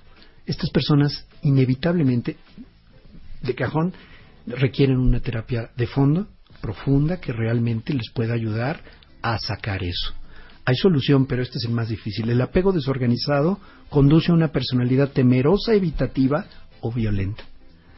Entonces, ahí sí tenemos un problema de perpetuación del daño a los hijos. Porque muchas veces son personas o que abandonan, que rechazan, son rechazantes con los propios hijos, o pueden ser violentos en grado extremo, ya de trastorno, ¿no? En estos tres casos de apego, tanto en el ambivalente ansioso, en el inseguro evitativo y en el desorganizado, nosotros en este programa somos Uber Proterapia y creo que gran parte del tiempo eh, que pasamos en este programa todas las semanas es como terapiándonos al aire, ¿no? Sí. Y también siempre como haciendo conciencia de que es bien importante trabajar en los temas que traigas arrastrando en tu vida. ¿Es posible que alguien que haya tenido cualquiera de estos tres apegos eh, negativos no presente las consecuencias en su edad adulta sin haber chambeado en él? Yo lo veo muy difícil. Sí. Yo lo veo muy difícil. Lo puede tener reprimido, pero fíjate que el ser mamá o papá te detona, abre la puerta de este sótano abandonado. Es característico, tú puedes ver una personalidad aparentemente funcional, laboralmente, etcétera. El ser mamá o ser papá es una situación muy delicada porque sí detona aspectos no resueltos. Claro. Te, te aprieta, te el- te aprieta el botón Sí. te aprieta el botón y cuántas veces decimos, caray, yo prometí nunca decir esto porque odiaba que me lo dijera mi mamá o mi papá y lo estás diciendo tal cual. De verdad, eso es una gran oportunidad de crecimiento, veámoslo así, pero si no lo ves así, es un momento de riesgo enorme para tu vida. Pero yo creo que también por eso dicen esa frase, cuentavientes Vidal, de que tus hijos son grandes maestros. Yo no creo que porque te enseñen cosas que tú no sepas. Yo creo que porque son un espejo y son el botón para ver muchas cosas que no quieres ver. Por eso para mí son grandes maestros. Puede ser una forma de enfocarlo. Yo lo veo como son grandes maestros porque me ayudan a abrir aspectos que yo tenía cerrados, olvidados Sí, sí. y abandonados. Por espejo o no espejo, lo que sea, porque lo- los hijos pueden tener unas personalidades tan, tan diferentes que no necesariamente yo tengo que espejearme con todos. Te pongo un ejemplo, en mi caso personal, yo tengo una hija que de verdad me sorprende diario porque jamás me hubiera yo imaginado ese tipo de conducto de respuesta. Me, me está poniendo a prueba Sí, diario. sí, claro. Y no, se parece para nada a mí. No, yo digo, no espejeo porque te ves en ellos, sino porque te forzan Sí. a verte a ti mismo. Así es. Ese es el espejo del que hablo. A ver cómo reacciono ante ese comportamiento. Claro. ¿Por qué me estoy enojando tanto? ah? ¿Qué me produce? Había tenido yo tres hijos con los que no había tenido esa bronca y el cuarto dices, bueno, ¿por dónde está claro. ocurriendo mi reacción? Claro. Regresando del corte, vamos a hablar la cuarta, que esa sí es pura alegría. Y a lo mejor, pues para los que ya estamos grandes, pues ya, Aspiracional, ¿no? ¿cómo le hacemos? Pero para los que tienen hijos chiquitos, ¿cómo se hace el apego seguro para no acabar teniendo que ponerle atención a Vidal Schmil en el programa de Marta de Baile porque tu hijo está traumado? Regresando del corte. Los mejores temas con Marta de Baile. Regresamos. Temporada 11. Estamos de regreso en W Radio platicando con Vidal Schmil, pedagogo, este, autor del libro Disciplina Inteligente, director del Liceo de la Familia y dedicado a mejorar la calidad educativa a través de la escuela para padres. Seguramente muchos de ustedes lo- la conocerán y lo conocerán a él porque ha venido aquí muchas veces y a muchos otros lados. Pero estamos hablando de los cinco tipos de adultos según el apego infantil que tuvieron. Ya hablamos de tres catástrofes. Hablamos del apego inseguro evitativo, del apego ambivalente ansioso y del apego desorganizado y veo que a muchos les ha llegado al corazón esta conversación. Pero para los que tienen hijos todavía en una edad este rescatable, que no sé qué edad es esa. ¿Hasta cuándo tenemos? Mira, normalmente el apego, el- la huella de apego se habla de los tres primeros años. Eso no significa que ya queda condenado. Yo creo que la adolescencia es una estupenda y magnífica segunda oportunidad de recontacto y de Sí, vínculo. de ¿eh? recomponer. ¿Le tienen tanto miedo a la adolescencia? Ese es otro tema, Marta. Podemos hablar de ello cuando gustes. Ándale, un día hablamos El de tema eso. de adolescencia es clave porque la mayoría de los adultos estamos paniqueados con ello por las connotaciones y los riesgos reales que pueden haber en su comportamiento. Pero es una magnífica oportunidad de recontacto. Entonces, contestando la pregunta de qué edad, mientras están bajo tu cargo en la adolescencia, puedes todavía tener mucho impacto. Aunque la Ideal. huella Sí. son los primeros tres años. ¿Qué es el apego seguro? El apego seguro es cuando... nuestro ideal? Es nuestro ideal, es el aspiracional. El apego seguro es cuando los papás o los cuidadores son responsivos, sensibles y apoyan, no sobreprotegen. Dejan que el niño o la niña explore, se suelten de ti, pero estás ahí por si se pegaron, ¿no? Estás ahí para levantarlo, estás ahí para abrazar. El que lloren no es un indicador o no, lo interpreto como debilidad. Simplemente necesita desahogar algo, es algo no resuelto y es algo no comunicado. No quiere decir que tengamos que ser mamás o papás al 100% dedicados a ellos sin tener vida propia, al contrario, eso te afectaría de tal manera que te sentirías frustrado y tal vez canalizarías tu frustración hacia ellos. Significa simplemente que puedes responder a lo que tu hija y tu hijo en su edad y en su etapa te está solicitando. Tú evaluarás qué tanto puedes dar y qué tanto no y cuándo se vuelve ya un manejo del propio niño. Ahí ese es el punto medio famoso que yo planteo en disciplina inteligente. ¿Cómo encontrar ese punto medio en la relación donde tú ya puedes hacerlo y exigirle que lo haga para no caer en la sobreprotección, pero tampoco caer en el rechazo del apego inseguro evitativo de la madre que te juzga por tener necesidades. ¿no? Es que le- les puedo hacer una pregunta, cuentavientes. Este es para todos ustedes y a ver si Vidal nos puede resolver. Yo creo que el principal problema del apego seguro, y ahorita que estabas hablando, estaba yo conectando contigo, con tus emociones, Vidal, con tu mente, con tus palabras. Bella es mi Y me quedé pensando, yo creo que uno de los principales problemas de todos los papás es que le damos el avión a los niños. Sí. O sea, les das el avión a tus hijos, me puedo atrever a decir 20 de 24 horas diario. O sea, te dice una cosa, bueno, mi amor, pero bájale, no es para tanto. Bueno, mi amor, pero pues préstale. Bueno, mi amor, pero tranquilo. Bueno, mi amor, pero no te pongas así. Bueno, mi amor, pero no te enojes. Bueno, mi amor, pero... O sea, todo el día le estamos dando Tienes el avión. toda la razón. ¿Sí o no tengo Tienes razón? toda la razón. Todo el día le damos el avión a los niños. Así es. Bueno, pero no es para que te pongas llorando. Bueno, pero no es para que te tires al suelo. O sea, no nos damos cuenta, pero el 90% de las cosas que hacen los niños con su comportamiento, cero agradable, ¿no? De pegar gritos, de jalarle el pelo al gato, de llorar, de tirarse al suelo, de hacer berrinches, de, hacer acusar. sentimiento, de acusar, de hacer drama. Todo eso es su, su forma no quiero decir torpe, pero su forma inmadura, porque no tienen las herramientas a esa edad para decirte, ¿sabes qué, mamá? Estoy sumamente desconcertado por tu actitud. La verdad es que me llama mucho la atención que en vez de escuchar lo que te estoy diciendo, estás lavando platos como si eso fuera más importante que mis emociones. Imagínate que No te lo va a decir un niño así. Obviamente. Entonces, ¿qué va a hacer? Ma, ma, ma, ven, ma, ven. Jode y jode y jode.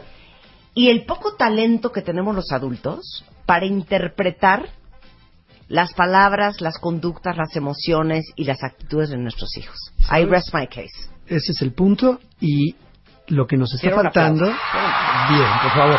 Salió muy bien. Aplauso de fondo. Sí Pero que no muy bien. pausa.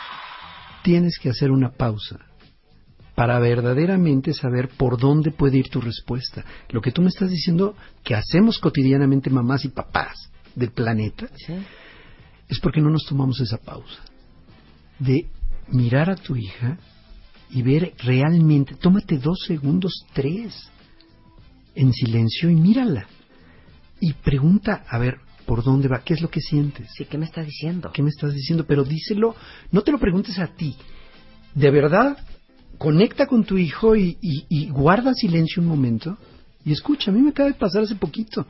Tengo una hija preadolescente, tiene 11, pero ya parece de 13. Y la respuesta típica automatizada en la que estaba yo cayendo de, ya, no es para tanto. Por ya, eso, por eso. Sí. en el momento que me callé, guardé silencio, no te exagero, Marta, Rebeca, tres, tres segundos. ¿eh? Y me vino un mundo de sensaciones de ella. Conecté con su edad, cómo me sentía yo ahí y qué estaba pasando. No tuve que decirle una, no tuve que ser directivo ni decirle qué hacer. Me vio con tal cara de afinidad que ella misma cambió la actitud automáticamente. Nada más por lenguaje corporal. Sí, claro. En el momento que vio que estaba yo ahí, ella misma sabía qué hacer. Ella sabe perfectamente cómo comportarse y por Sí. dónde va la cosa. Si ya lo venimos repitiendo durante años. Es la conexión lo que hace falta. ¿Y saben qué pasa? Hay un dicho que me fascina, que alguna vez dijo Quítele aquí. El que no sabe pedir, reclama. Los niños no saben pedir. Los niños no tienen la madurez ni verbal ni emocional para decirte, ma, ¿sabes qué? Me fascinaría que dejaras de estar en el Blackberry todo el día y que dieras oportunidad de escuchar mis emociones. Díganme qué niño de 7 años les va a decir eso. Entonces, ¿qué hacen? te lo Se dicen. portan fatal, le jalan el pelo al hermano, porque ellos van a buscar atención a como dé lugar. Ahora, muchas veces te lo dicen Sí, claro. claramente Y ya como te lo dicen, y no, y no oyes. No, pero Sí, por sí. ejemplo, te tienes que ir, estamos viendo una peli o un, un pedazo de programa, te tienes que ir. ¿Qué te está comunicando con eso? Sí, claro. O sea, dame más tiempo, dame cinco minutos más. Es más, tú puedes establecer, bueno, acaba esto y me voy y, y- y- y lo vemos juntos. Esos tres minutitos adicionales que no te quita nada, dan mucho. Y eso es justamente lo que tú estás diciendo. Ese es el apego seguro. Sé qué esperar de mamá, sé qué esperar de papá. Claro. Y les voy a decir, eh, eh, ese ejemplo que pusiste tú de cómo en el momento en que tu hija sintió que estabas conectando con ella, cambió toda su, su, su actitud y su body language. Le- les comparto una cosa. El otro día mi hija de 16 estaba neciando, chillando, jalándose los pelos de que quería ir a un antro. Y yo soy muy radical en el hecho de, pues la ley. O sea, Así es. 18 años, lo siento, y más como está México ahorita. Perdón, una niña de 16 años, desde mi punto de vista, no tiene por qué estar en un antro. Entonces, bueno, se jalaba los pelos, me dio todas las razones, que todas sus amigas iban, que era la única que no la dejaban, que bla, bla, bla. Eso que sí merece aplauso de tu parte, ¿eh? Claro. Entonces, aguantar la presión, no solamente de tus hijos, la presión social, la presión de otros papás que si los Exacto. dejan, es bien fuerte. En el momento en que le dije, mi amor, te juro que no sabes cómo te entiendo. Porque si yo tuviera tu edad, porque algún día la tuve, yo estaría ahorita jalándome los pelos de furia, porque mi mamá no me está dejando ir al antro. Me sentiría igual que tú, como la más desdichada cenicienta, porque todas mis amigas van. Y entiendo lo que sientes. Te lo juro que se empezó a- así como a, a pagar por segundos. Y le dije algo, que no sé si el doctor Vidal Schmil me va a regañar, pero le dije, quiero que entiendas una cosa. Mi chamba no es ni caerte bien, ni ser jajajajijiji. O sea, arriba de toda la buena relación que podemos tener, porque yo soy muy cercana a mis hijas y ellas a mí, mi chamba, tristemente para ti, es cuidarte. Permíteme hacer un, un ejemplo. ¿Ves? Ya me va a regañar perfecto. el doctor. No, ¿No me vas a regañar? ¿Lo hice Al bien? contrario. Voy a reforzar lo que estás diciendo. Hay una parte de nuestro cerebro, la corteza prefrontal, que es la que nos ayuda cuando madura a contener impulsos, a planear, a ver lo que va a ocurrir en unos cuantos meses o años. Y eso madura, según estudios neurológicos, eso madura en hombre, en, en mujeres alrededor de entre 21 y 23 años de edad. Sí. En hombres, nunca. No, no es cierto. A los 25. Sí. A los 25 más o menos. claro. Bueno, tú tienes que ser la corteza prefrontal externa de tu hija. Tuiteame eso, Luisa. Tuiteame eso. Tú tienes que ser esa corteza prefrontal que contiene, Sí. que establece un alto y ve los riesgos y lo que puede ocurrir, que ella no está viendo. Cuando tú le dices a un adolescente, ¿por qué hiciste tal cosa, una tarugada que hizo? Normalmente te responde, no sé. Y tiene toda la razón, no sabe por qué, simplemente Claro. fue impulso. Claro. No tiene todavía el cableado madurado, vamos a decirlo Sí. de manera muy gráfica, para decir, pon el freno de mano, no, Claro. no vay, no voy a Claro. ir, no vayas allí, Claro. y no, no te vayas con este cuate, Claro. y no hagas esto. Me- te amo. Uno tiene que ser el córtex prefrontal. Tú eres el córtex prefrontal externo, prestado durante un tiempo a tus hijos. Totalmente. Cuando tus hijos tengan el suyo, suéltate. Claro, Ya. Porque entonces Claro. si no el tuyo es el que no está maduro, ¿no? claro. Pero perdón, ahora voy a abrir otro corchete. ¿Por qué creen que hablamos tanto del tema del alcohol y los niños? Claro. Porque yo veo muchos papás de, bueno, ¿sabes qué? Pues si va a tomar, por lo menos que sea en mi casa. Esa es la peor tarugada. A ver, es que, es que no es una cuestión moral, no es Así una es. cuestión familiar, no es una cuestión social, es una cuestión absolutamente física. Si lo está diciendo Vidal, y lo ha venido a decir Silvia del Sinvestad, todos los doctores neurofisiólogos, Claro. si el córtex prefrontal no está desarrollado hasta los 21 años, por eso el drinking age en Estados Unidos es los 21. Sí. Bueno, ahora imagínense un, corte, un córtex prefrontal frágil e inmaduro y encima póngale alcohol. Ponle por eso alcohol. los niños se embarran, por eso hacen estupideces, por eso torean taxis, por eso este, eh, caen inconscientes, por eso les da congestión alcohólica, por eso vomitan, por eso hacen estupideces. es la peor edad de consumo Es que ya me de aprendí. alcohol. Ya la peor edad de consumo de alcohol es la adolescencia por estas cuestiones que acabas de mencionar. Hace más daño en la adolescencia que de adultos. ¿eh? ¿Saben la presión que tenemos hoy los padres? No solamente es la fregadera de la niña eh, o el niño llorando de porfa, déjame, porfa, déjame. Es la presión social. Mis hijas me decían, no vamos a hacer fiestas en esta casa. Yo les decía, pero mi amor, tienes una casa increíble, perfecta para hacer una fiesta. No, porque como tú No vas a dar alcohol, no va a venir nadie. Entonces, la presión de pues ni modo, mis hijas pasaron la mayor, que ya tiene 19, toda la adolescencia sin hacer ninguna fiesta, ningún precopeo, ni absolutamente nada en mi casa, porque yo no iba a sucumbir a la presión de mis hijas no hacen fiestas, porque yo no voy a dar alcohol. Punto y se acabó. Marta. No dudes, no necesitas. Me vale que digan que soy una perra. Efectivamente. Eh, Mejor que digan que uno es una perra a que uno es una babosa. El punto es que estás usando, insisto, eres el córtex prefrontal externo prestado a tus hijas. Claro. Mantente Me así. encantó eso. Es que Me eso es lo que eres, le- se lo estás prestando. Claro. Tú sí lo tienes, tú sí lo ves, tú sí prevés.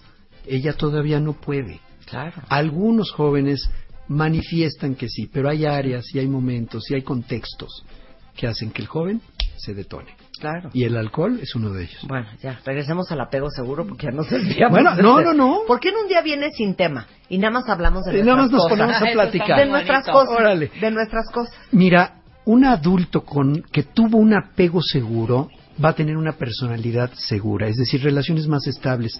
Por favor, cuentavientes, no crean que estoy diciendo que si tuviste un apego seguro maravilloso de tus papás, nunca vas a tener conflictos de pareja y nunca te vas a divorciar y nunca te va a pasar nada. No, porque eso depende de la otra pa- parte de la relación, pero sí tus relaciones van a ser más estables, van a ser más seguras, no van a estar no vas a manifestar celotipias como las que decías de celos eh, enfermos y cuestiones de esa naturaleza va a ser más cálido sí te vas a poner celoso si ves que alguien está actuando de una manera que evidentemente no es confiable.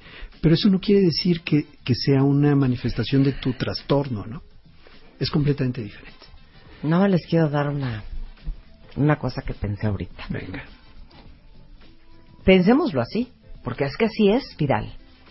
Piensen ustedes que la forma en que están ustedes amando a sus hijos es la forma en que ellos van a amar y a dejar ser amados.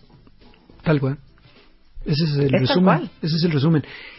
Pero no solo a otros, también a sí mismos. Le agregaría. O sea, la personalidad se manifiesta en dos direcciones. La relación que tengo conmigo y la relación que tengo con el mundo que me rodea. Entonces, agreguemos ese, ese concepto a lo personal. Es que, es que, porque sí es, es que uno no puede buscar lo que a uno no le es familiar. Entonces, si quieres que tu hija acabe con un hombre que le pegue, que le grite, que la trate mal, que la haga sentir gorda, estúpida, incompetente, que le pinte el cuerno y que ella se quede y que sea patán, entonces tú sigue tratando mal a tu hija. Porque uno busca lo que es les familiar, punto. O lo que decíamos, estate de cuerpo presente. Es- eh, le pones una personalidad insegura evitativa, ella es rechazante, no se va a involucrar nunca con nadie, pero Y ahí te probablemente... encargo el problemón de la hija solterona. o, o de cuando realmente se enamore, no va a saber cómo manejar esa Cómo situación. conectar. No va a saber cómo conectar. O una persona ansiosa, pues se va a ir con el primer tipo que le hable bonito, ¿eh? Y miren, yo no- nosotros no nos queremos meter en su relación, de ninguna manera. Pero les digo algo, yo creo que de repente cuando uno está en un matrimonio con hijos, destructivo y tóxico, pues uno como quiera, porque es adulto y te metes un tafil o te tomas un antidepresivo, un ansiolítico, vas a terapia y pues ahí vas, ¿no? Hombre, cualquier Ahí cosa. vas, güey, ahí vas. Pero ¿dónde va a ir a sacar un Lexapro el niño de 5 años? O sea, de veras piensen que es mejor venir de un hogar roto a vivir en uno. Porque al final, lo que sus hijos están viendo, eso es lo que van a ir a buscar a la calle. Entonces, si ustedes no quieren que sus hijos tengan un matrimonio como el que tienen ustedes, miren, divórciense ya. Ahora, Ya vengo con la espada desenvainada. el trabajo contigo mismo, divorciado o no, el trabajo contigo mismo yo creo que incluso es más trascendente. Tal vez la decisión después de trabajar contigo mismo en un proceso de fondo sea mantenerte en una relación y rescatar o no. Sí, Pero claro. por favor toma la decisión habiendo trabajado contigo, porque si no puede ser simplemente un impulso reactivo, ¿no? Yo me salgo de aquí, pero en realidad es porque estás evitando y no, ni siquiera eres consciente de ello. No, claro, porque el me salgo de ahí tampoco es ninguna solución, porque adivinen qué, to tango. Tú estás en esa relación porque eso es lo que escogiste y acuérdense que uno tiene la pareja para la que le alcanzó. Tal cual. Por favor, disponibilidad física y afectiva a las necesidades de tus hijos. Sé predecible, no condiciones tu amor a su comportamiento, a su boleta escolar o a tarugadas de esa naturaleza que son a la larga intrascendentes.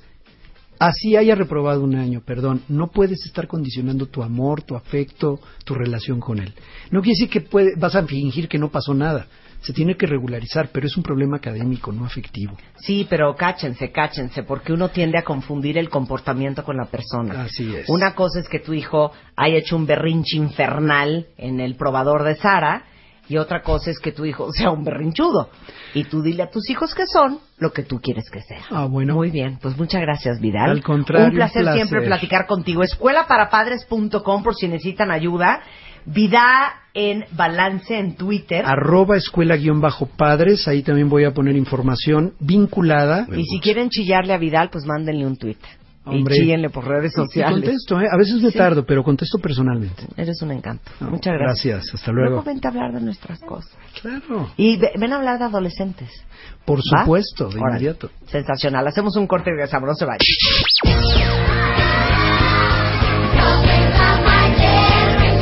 Mundo presentó. Why don't you all Ya volvemos. Marta de baile. Temporada 11. 11. 11. W Radio. Mi querida Aura Medina, buenos días, como no, ya buenas tardes. Ya, Ya, son las buenas 12, tardes. 12 y cachito. Despierta, ¿eh? Psicoterapeuta, instructora de meditación y autora de los libros Amor o Codependencia y lo que ellos dicen de ella. Ay, ¿Cómo Dios. estás? Bien, Ellos bebé, dicen bien. de ellas en plural. ¿Cómo estás, mi querida Aura? Bien, corazón. Todo muy bien. danos un poco de paz. o sea, ¿qué onda con los vacíos y las necesidades? ¿Qué tal el temita, verdad? ¿Qué onda, Qué hija? fuerte. Oye, acabo de ver la película, nunca la había visto, vi la película de Pie, Ajá. la de Pi, la, Sí, del sí, tigre, sí, sí, sí, ¿la viste? Fíjate que no la vi. Por favor, vela. Sí, sí, la tengo que ver. Creo que para ver. todos es bien importante en algún momento. Ajá. No sé si yo estaba en un mood así como medio que necesitaba yo Ay, alguna padre también, respuesta. ¿no? Muy receptiva. Me encantó la película. ¿Qué Me fue lo que te fascinó. gustó? ¿Qué te, qué te tocó de ahí? Que al final, o sea, al final de cuentas, la vida lleva su curso, ¿sabes? Va a pasar lo que tenga que pasar. Hijo, qué fuerte Nada más es que eso, tú te ¿verdad? cuentas la historia que tú quieres. ¿Sabes? ¿Y sabes qué sucede? Yo creo que esa parte que tú entiendes y que tú estás mencionando ahorita, la puede entender. Es como si dentro de nosotros hubiera una parte adulta, consciente, que sabe eso. Claro. Porque lo sabemos, lo decimos, lo repetimos continuamente. La vida es como es, no como nos gustaría que fuera, ¿no? Y la cuestión de, de dejar de sufrir es precisamente esa parte de la aceptación. Claro. El problema es que hay una parte de nosotros, que es lo que le llamamos la niña interior, el niño interior, que está aterrada, Totalmente. que no tiene es- ese apoyo, esos recursos, no los encuentra para poder a- como soltarse en la vida. Decía un maestro mío, la vida es una, una madre protectora que nos acoge cuando Ajá. nos tiramos en ella, ¿no? Claro. Pero para hacer eso es como si te dicen aviéntate para atrás en esos ejercicios que se hacen luego de confianza. Sí, sí, ¿no? sí. aviéntate para atrás. Órale. Pues Ajá. ¿quién me va a agarrar?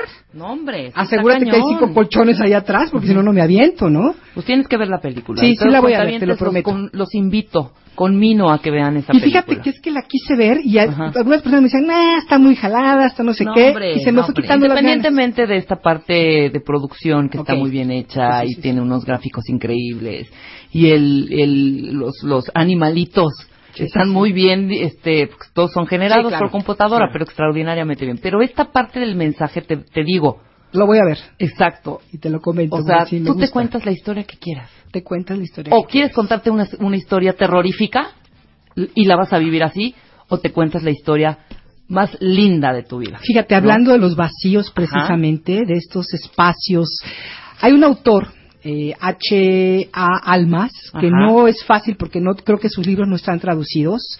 Tiene una serie que se llama The Diamond Heart Series. Y en su primer libro hay un capítulo que se llama, que ya lo había mencionado aquí, La teoría de los agujeros. Ajá. Y él explica de una manera muy brillante cómo es que nosotros cuando somos pequeños tenemos, pues, como todo, como todo ser vivo, necesidades esenciales. Claro. Y cuando estas ne- necesidades esenciales no son satisfechas al 100%, como nos pasa a todos los seres humanos, se quedan como agujeros energéticos.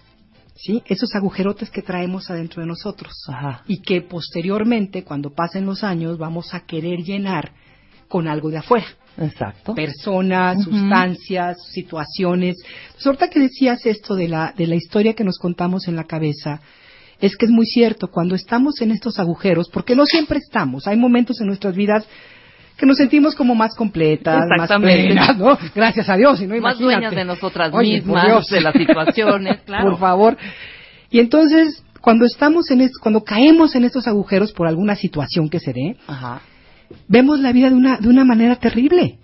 Estamos, traemos una película de terror en la cabeza. Y entonces no estamos viendo la realidad de lo que está pasando. Claro. Y aunque alguien nos esté diciendo que nos quiere, que le, que le gustamos, que quiere estar con nosotros, hay una parte de nosotros que no la cree.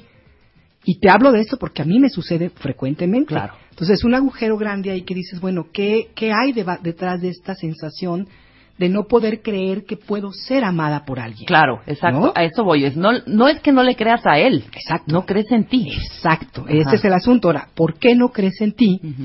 Porque más atrás de esa inseguridad hay un gran agujero de algo que debió haber sido puesto ahí, que en este caso podríamos ser, podríamos hablar de muchos diferentes este como, como situaciones que pudieron haberse dado, pero Ah. una que se me ocurre es decir, ok, si tus padres no te, de- no te ayudaron a tener esa sensación de que eras una persona digna de ser amada, por la razón que fuera, no porque no te quisieran ellos, no porque ellos fueran malos, sino porque a lo mejor desde sus propios agujeritos, desde sus propias carencias, ellos pensaban que educarte de alguna manera era mejor, porque así lo recibieron ellos. Claro. Y entonces te empiezan a educar para que tú valgas de acuerdo a lo que tú se, a, que- a lo que tú haces, no a lo que tú eres, que eso lo he dicho muchas veces Claro. aquí, ¿no? Entonces hay una sensación de que si yo no hago las cosas y no me desempeño al 100% y de una manera perfecta, entonces no voy a ser querible.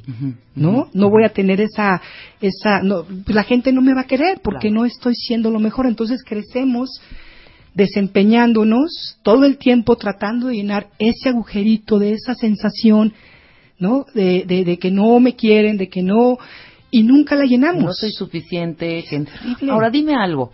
Ahorita que estamos Sí. comentando este tipo de, de situaciones. Evidentemente se educa diferente a los hombres que a las mujeres. Así es, en, en nuestro país sí es muy fuerte. ¿Qué onda con los vacíos en los hombres a comparación con las mujeres y las necesidades? Pues? Ok, yo creo que ahí nos podemos ir un poquito a esto. Cuando somos pequeños, cuando somos seres muy chiquitos, no hay una diferenciación de género.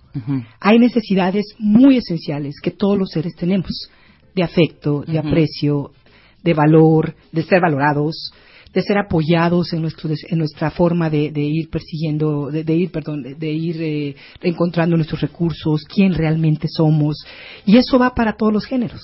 Entonces, en realidad, aparentemente de inicio no hay una diferenciación, o sea, las necesidades esenciales son las mismas. Ahora, la niña por su, por su naturaleza, obviamente, tiene una, un temperamento diferente al del hombre, al del niño. Entonces el niño posiblemente necesite en algún momento más esta identificación con la parte masculina, Ajá. ¿no? Con el, con el poder separar en la vida. Para él es muy importante, para el hombre es muy importante el desempeño. Ajá. Él se ve a sí mismo como un fracasado si no logra hacerlo en la vida Claro. y la mujer se ve más a sí misma como algo mal, como un objeto dañado, si no está muy bien eh, físicamente, ¿no? Si no tiene una serie de cualidades. Entonces, esto más bien es cultural, más que ver con las necesidades esenciales del ser humano, Ajá. tiene que ver con un condicionamiento O cultural. sea, no es cuestión de género. No es cuestión Porque de yo ya género. me fui mucho más atrás sí, y yo sí. digo, claro, o sea, la educación, sí, va, es que fue niña, ay, ¿sabes? Entonces, el, quizá la protección o la manera de Claro, te pega en algún, Exactamente. alguna necesidad. No tanto en el hombre, ¿no? Ahorita Inclusive, y, y, y- y podemos decirlo francamente, no estoy hablando de, del siglo antepasado, de la época de nuestros bisabuelos, inclusive en generaciones nuevas, sí, sí. donde se totalmente se ve la diferencia entre las actividades del hombre con el papá y las actividades de la nena con el papá. Ahí ¿no? podría ser que nos dan en la torre a una necesidad que tenemos, por ejemplo, cuando yo nazco como niña y en mi casa se esperaba un niño, hay un rechazo. Claro. Y entonces esa necesidad que yo tengo como ser humano, punto, de ser apreciada, valorada, reci- bien recibida, sentirme que me aman por quien soy, se está dañando. Claro, por supuesto. ¿Sí? Aunque en esta situación, que en este escenario que te estoy poniendo, no necesariamente tu padre no te ame. Te adora, Claro, eres, una, claro. tú eres su nena. Sí, sí. Ah, pero al campo voy con tus hermanos, no vas conmigo. Porque culturalmente Ajá. él tiene la idea de que las niñas no son para eso. Exactamente. Entonces, ¿qué va a pasar cuando yo crezca? Voy a hacer todo, brincar, Sí, darme sí. machingüepas, Sí. para que papá, mira cómo Porque- me lo estoy haciendo de bien, ¿no? Hay un agujero de reconocimiento. O sea, hay un vas- profundo vas vacío. de reconocer una, unas cualidades esenciales que tú como niña también tienes. Claro. También puedes ir al campo y también puedes hacer una serie de cosas, Ujú. ¿no? Pero nos educan, por lo menos mucho en las provincias sobre todo, para que tú como niñita Ajá. juegues a las muñecas, que va a ser parte de tu esencia, porque sí lo es. Claro. Tenemos ese, ese- ese instinto, pero también tenemos la otra parte porque si no nos alejan de esos recursos que como niñas también podemos tener, que es la parte masculina. También la tenemos nosotras. claro, claro, por supuesto. Entonces, ¿qué sucede con una niña a la que le enseñan que no puede hacer nada de lo de los niños? Se vuelve un inútil en la vida, Exacto. ¿sí? Se vuelve muy dependiente del hombre, porque como no está en contacto con su parte masculina, porque le enseñaron que no era propio, entonces la niega y se niega todos sus recursos que vienen de esa parte masculina Claro. y nos dan en la torre. Sí, por supuesto. Pero ahí entra un poquito un ganchito entonces en la codependencia cuando te relacionas. Por supuesto, Totalmente. esa es la codependencia. Cuando tú no encuentras, fíjate, como, como niña te enseñan a negar tu parte masculina, porque no es propio de Claro. ti, ¿no? Tienes que portarte como una niña. Entonces, cuando creces tú bajo esos, es- ba- ba- bajo esa educación, el día de mañana tú niegas tu propia parte masculina, no la conoces, nunca, nunca te relacionaste con tus propios recursos que vienen de esa parte masculina. Entonces lo que sucede es que tú necesitas esos recursos para vivir. Como no los encuentras en ti, los buscas afuera. Claro. Entonces te cuelgas de los hombres. Sientes que si no hay un hombre al lado de ti, tú no eres importante. Y ahora me, déjame te cuento cuando te deje ese hombre. Pues ¿No? Imagínate, ni la chequera O voy a saber cómo hacer. De los que te estás Y lo mismo le pasa a las niñas, a los niños, cuando en un momento dado le niegan su parte femenina, su parte tierna. ¿Sí? Llega un momento en que ellos necesitan también esos recursos instintivos, esos recursos mucho más tiernos, suaves, que también son necesarios para la vida. Ajá. Y tampoco los pueden accesar porque está prohibido culturalmente, porque se ve mal. Sí. Ya regresé. O sea, no se vaya uno dos minutos cuando ya empiezan a hablar a sus espaldas. Tan rica que estaba la plática. Estamos No, hablando bueno. de los vacíos No, y las claro, necesidades. claro. Ah, tema que entendemos muy Exacto. bien todos. Híjole, decía yo a Rebeca, ¿no? Muy bien. Que es un tema para mí fuerte, por- bueno, para mí, para todos los seres Para humanos. todos. ¿Quién no tiene vacíos? Por supuesto. ¿no? Y hablábamos de cómo estos vacíos se forman por una serie de necesidades esenciales no satisfechas en nuestros primeros años. Pero todo el mundo tiene vacíos. Tú, tú dime si no. Yo digo que sí. Todo. Observa O la sea, cultura. Por más que tus papás hayan sido de veras Hansel más- y Gretel. bueno, Hansel y Gandhi. Gretel Se los querían comer, ¿eh? Mahatma Gandhi. No, pero por más que eso papás los hayan corrieron. sido, no, este, Gandhi y María Teresa de Calcuta, Ajá. todos tenemos issues, ¿no? Claro, ¿por qué?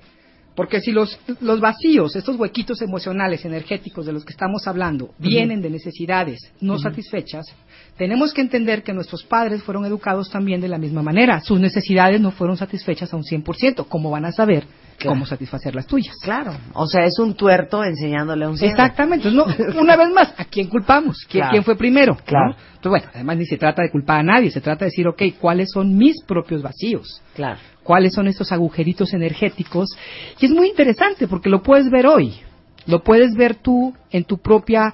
¿Qué es lo que tú buscas, por ejemplo, en una pareja? ¿Qué es lo que te hace sentir mal cuando alguien no te da eso que tú estás buscando? Ese es precisamente ese agujero. ¿no? A ver otra vez, ¿cómo? Si en un momento dado tienes una relación y tú necesitas muchísimo la atención de esa Claro, persona, claro, y hablo sí. por experiencia Sí, propia. sí, sí. Es más, tomo tu mano Por favor. y camino junto contigo aquí. Perdón, hasta, mira, hasta me aturé. Ajá. Si esto sucede y te das cuenta que, que la atención, bueno, no, es que no nos damos cuenta, empezamos a demandarle al otro una atención que puede no ser una atención, digamos, regulada. Sí, claro. Este, Sana. Adecuada, sana. Dame, dame, quiero, quiero. No me dejes, no te vayas con tus amigos, siempre estate conmigo. Eso es un vacío de necesidad. Es una, una necesidad no satisfecha de atención en tu, en tu infancia. Entonces, hoy lo que y haces... ahí se me apuntan varios, ¿eh? Digo, yo lo que hice fue volverme terapeuta para que todo el mundo me pele. pues qué me queda, ¿verdad? Entonces, de alguna manera te voy a te voy a leer una una pequeña descripción, digamos que dice del que hablábamos almas. Un agujero es una sensación de vacío dentro de nosotros en relación a algún aspecto de nuestro ser que no fue nutrido y por lo mismo no se desarrolló. Ahí se queda un hueco. ¿No? Y, te, y hablamos aquí, te pongo los diferentes tipos de agujeros. Ok, vamos a hablar de los que yo diferentes creo que eso es tipos de importante. agujeros. Emocionales, ¿eh? A ver, ¿quién claro, emocionales. Ok, a ver si les resuena. Y vamos a poner ejemplos de cada uno para que también se entienda. Ok.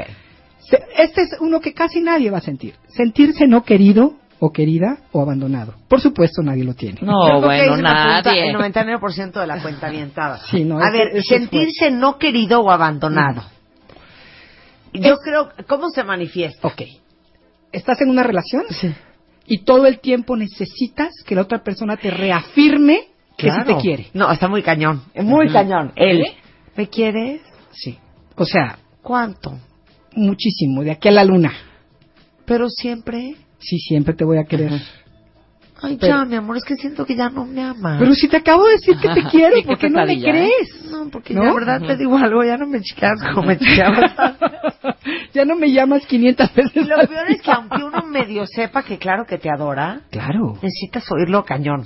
Pero es que mira, lo que decíamos en un inicio, una parte mía sabe que sí es cierto. Sí. La parte adulta, porque todos lo tenemos, aunque sea a veces escondida y media dormida, pero la tenemos. Pero la parte infantil no se la acaba de creer. Entonces todos los días tiene que estar recibiendo esa confirmación, esa reafirmación de tu amor hacia mí. Y hagas lo que hagas, claro que el otro se va a sentir como. El otro se va a sentir ahogado. Claro. O sea, va a llegar un ¿Sabes momento que decir, ya. Cuentavientes, harta, ¿eh? Sí, Eso, cansa. Harta y cansa. Oye, como pero un niño chiquito, claro, pero aquí. dime algo, en la infancia entonces qué, no quiere decir que tus padres no te quisieron o no tuvieron la atención que tenías que tener, que te que, Es posible que hubo cierta negligencia, sí la hay. o sea, Sí ciertas la- reservas Sí. en entregar el cariño al niño. Porque ¿o no sabemos como padres cómo, sa- cómo, cómo llenar todas las, rela- Sí, pero yo sí siento, hija, que hagas lo que ¿no? hagas. Es que claro, O sea, no es un mundo perfecto, no hay de dónde. algo, de algo te van a decir que hiciste muy mal. Insisto, no se sientan culpables, empiecen a llenar el cochinito para que el día de mañana le paguen la terapia al chamaco, porque Exacto. de veras no hay forma. Ahora, dijiste sentirse abandonados. Ajá. Danos el, el- el- la sintomatología. ok, por ejemplo, tú me dices que este fin de semana no me vas a ver, Sí. porque, te vas de trabajo, tienes un trabajo, tienes un Hay una cosa en la oficina en Cuernavaca. En- mi sensación es, se está yendo, se va a ir. Claro. Seguramente no es cierto lo que me está diciendo, no te Ujú. creo, Claro, ¿sí? Te vas a ir. claro. Hay una sensación dentro de mí que empieza a activarse, la herida de abandono famosa, empieza, ah, ah, empiezo hasta físicamente a sentir taquicardia, me da migraña, me da colitis, me da Es- es- Es, gastritis. bien fuerte la huella de abandono. Es, es la más Está fuerte. Puede haber una época que a lo mejor tu mujer tiene mucho trabajo. Sí, y lleva claro. cuatro días súper clavado. Y tú empiezas. Claro. Ya se le pasó el amor. Eso, ya no soy Ya atractiva. me está en otra onda. antes. Claro, ya está en otra onda. Ajá. Antes no trabajaba así. Yo era su prioridad, ¿no? Sí, o es que ya no me habla. O sea, antes me hablabas tres, cuatro veces al día y ahora, o sea... Tengo que te estarte buscando yo, Claro, ¿no? y ni te encuentro. Sí, no, no, no. Entonces, ah, claro, por supuesto, quién sabe dónde está. O sea, siempre estás pensando Te metes que en ya la no te quieren, que te van a dejar, que algo más ya llamó su atención. Me duele cuando te escucho, te lo ¿Qué juro, tal? porque Eh, es un bueno, filme que de horror. No se los puedo definir porque he estado ahí. Por supuesto. Y, y- y retomando la pregunta de, de- de Rebeca de qué pasó con los padres ahí, la huella de abandono viene no necesariamente de un abandono completo. Sí. Si así fuera, sería más fácil identificarla. Claro. Yo sé que mi padre se fue, que nunca estuvo, sé Claro. que tengo esa huella de abandono. Pero ¿qué tal si mis padres fueron buenos padres dentro de cierta dentro de ciertos parámetros? Ellos Sí, estuvieron ahí claro. para mí, mi papá no estaba mucho porque tenía que trabajar, Sí. era el proveedor. Pero ahí estaban. Ahí estaba. Ajá. Pero ¿qué sucede? Los niños necesitan mucha conexión. Si una madre da pecho, pero no está presente con el niño, Sí. si está platicando con la comadre, con la abuelita, con la tía, y no le da esa mirada de conexión al bebé, ya el niño siente que no hay... No pelado. ya no se siente pelado. Claro. Si la madre tuvo que ir al hospital porque se enfermó, si en un caso que acabo de conocer eh, cercano de una, de una, de una amiguita mía que tuvo que dejar a su, a su bebé chiquito unos días para irse a terminar una cuestión de estudios, digo, lo dejó bien acomodado con su abuela, con todo el mundo, pero ese niño ya tiene una huella de, de- de abandono, está enojado con su mamá. Ella regresa, de vinculación. pero Es totalmente. totalmente. Claro. Entonces, cualquier cuestión de negligencia de los padres, aun si la mamá está ahí, pero está ocupada en sus rollos y no tiene tiempo, ya ves, quiere, mamá juega, espérate, mija, porque estoy ocupada. Sí. Está ahí atenta de la niña, no es que no la esté pelando, pero no pero tiene no está. espacio, No estás. no está físicamente. Pero es lo peor es que esto del- de, la huella de abandono se hace un círculo vicioso Es horrible, es ¿Por horrible. qué? Porque tú cada cinco minutos estás jurando de ya no me quiere, ya no le interesa igual, Claro. ya no me busca igual. Claro. ¿Será que ya se está yendo de la relación? ¿Será que ya se está desconectando de mí? Entonces, ¿qué haces tú? Empiezas a abrumar No, otro. empiezas- empiezas a como la engancharte. Claro. a hablarle angustiosa y entonces Ajá. dices, A ya no le voy a hablar hombre. porque porque ya le hablé hace media hora y te aguantas un minuto, pero le acabas marcando otra vez. Entonces Así él es. dice, ¿qué le pasa a esta mujer? Entonces él se retrae porque está abrumado. Pero empiezas Entonces, a ahogarlo. Entre más se retrae, más Ah, te pegas persigue. como sanguijuela hasta que un día te dice, ¿sabes qué? Ya no puedo Ya más. no quiero. Ahí la ves. Ya no quiero. Entonces, ¿tú qué dices? Claro, todos se van. Claro, claro, ¿Ves? ¿ves? Todos me abandonan. A mí todos me abandonan. Claro. ¿Sí? ¿No Profecía autocumplida. Y dentro de la huella de abandono hay una cuestión que se llama eh, Ay, como, como, como de carencia, que no es un abandono completo, es lo que te decía. No es que no estén, pero no me siento vinculada con esa persona, no siento esa conexión y si no la siento me siento abandonada. Entonces vivo toda mi vida en esa sensación. De ahí una, de ahí una, una privación. Es una, es una, la privación y el abandono son la mis- el mismo veneno pero en diferentes dosis. Eh, la privación es más chiquita, pero la vida es constantemente, todo el tiempo, todo el tiempo. Es esa parte donde casi, casi, pero nunca llega.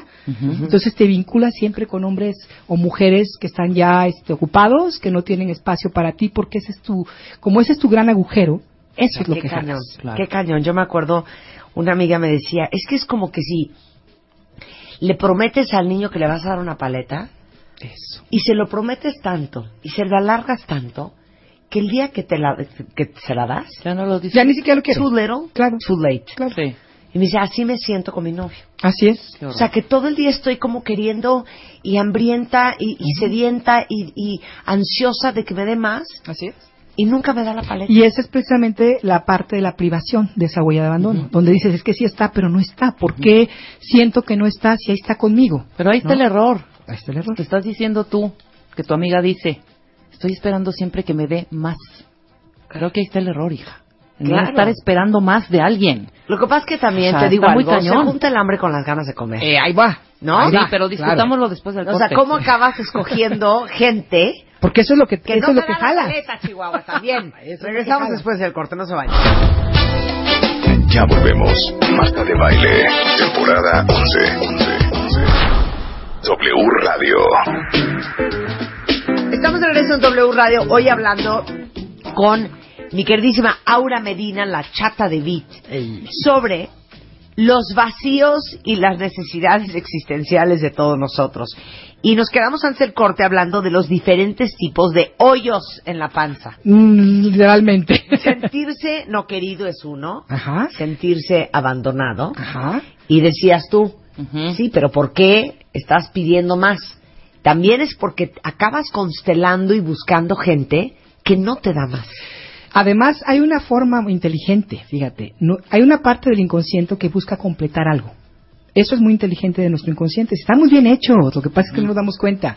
Ese inconsciente va a buscar una persona que haga que esa herida se active, para que tú te des cuenta que la tienes, porque si no te enamoras no te das cuenta, no la sientes.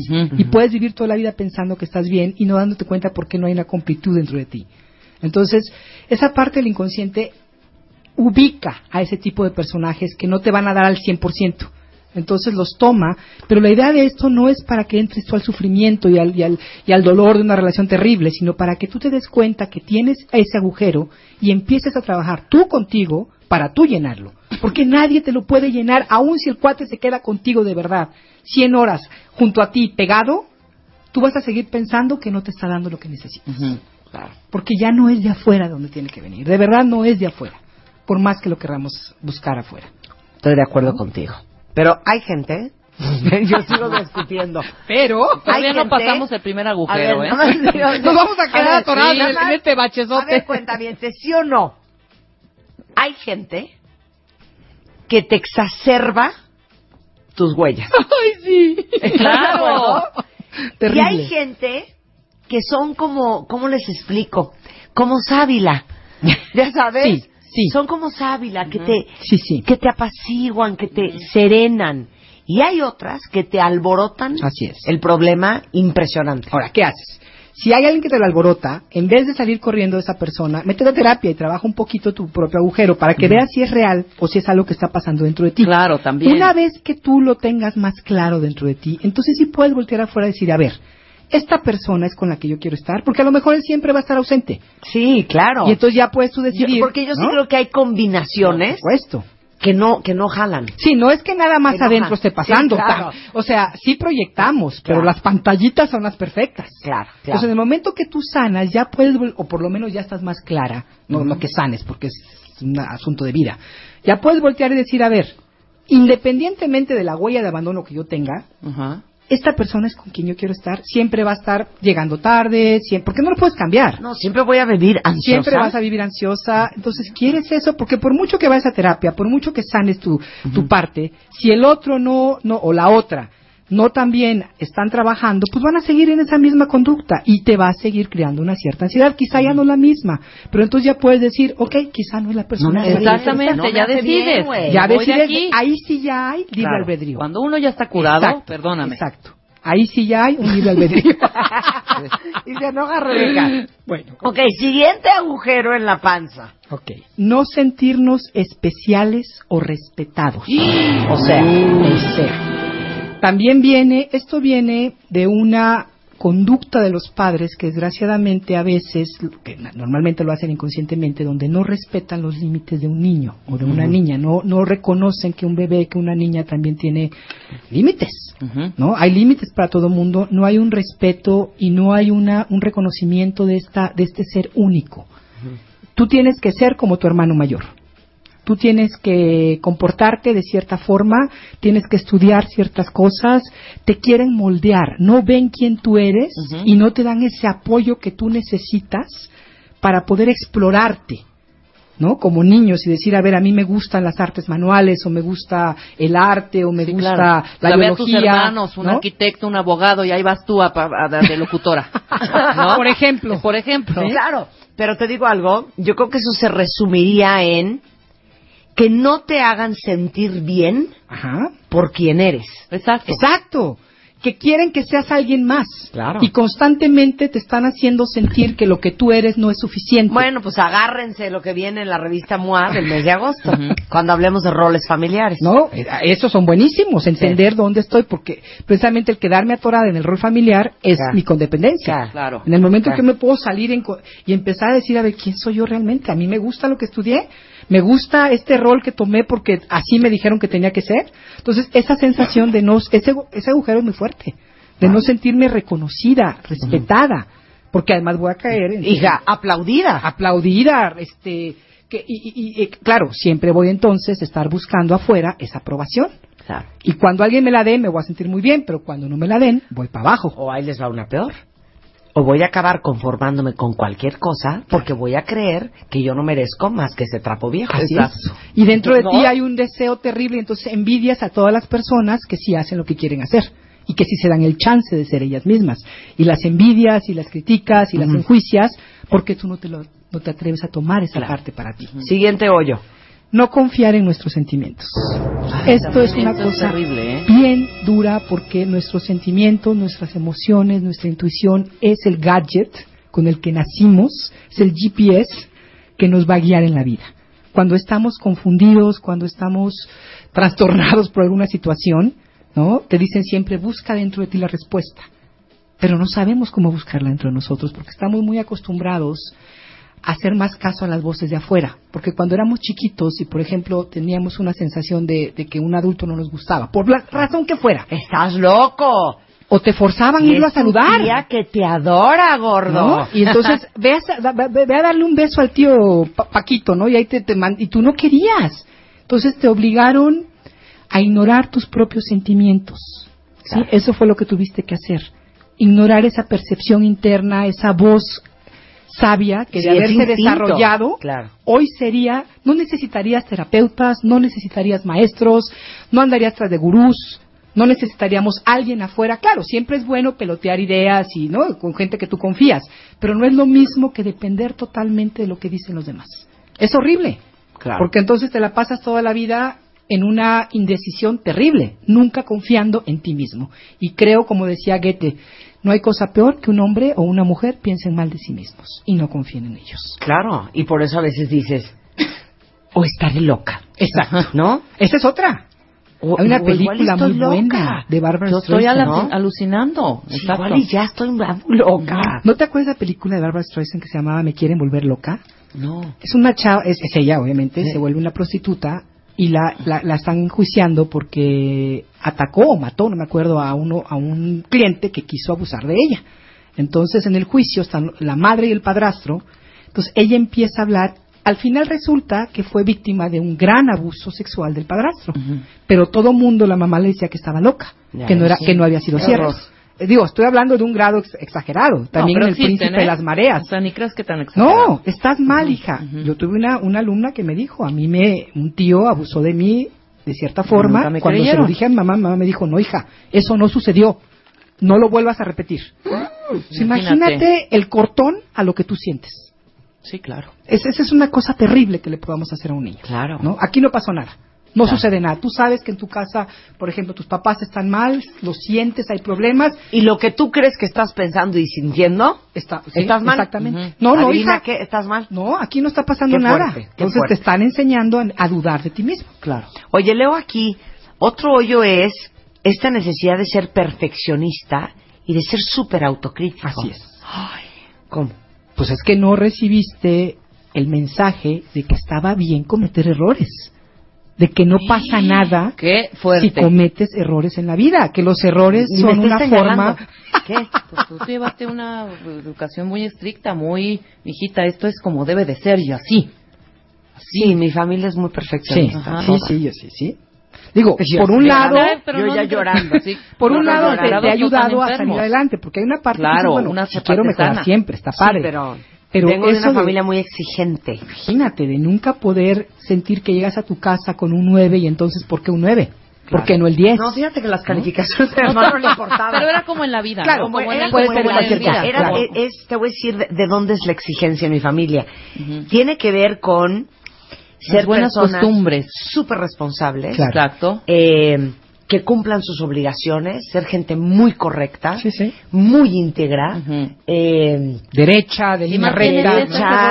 Así era mi eh, abuelo. de ética, Vic. moral, valores. de valores. Entonces, por ejemplo, una madre que se siente frustrada, que a lo mejor se siente mal consigo misma porque está en sobrepeso, quiere que su hija esté súper bien y le va a exigir que ella haga lo que ella nunca pudo hacer.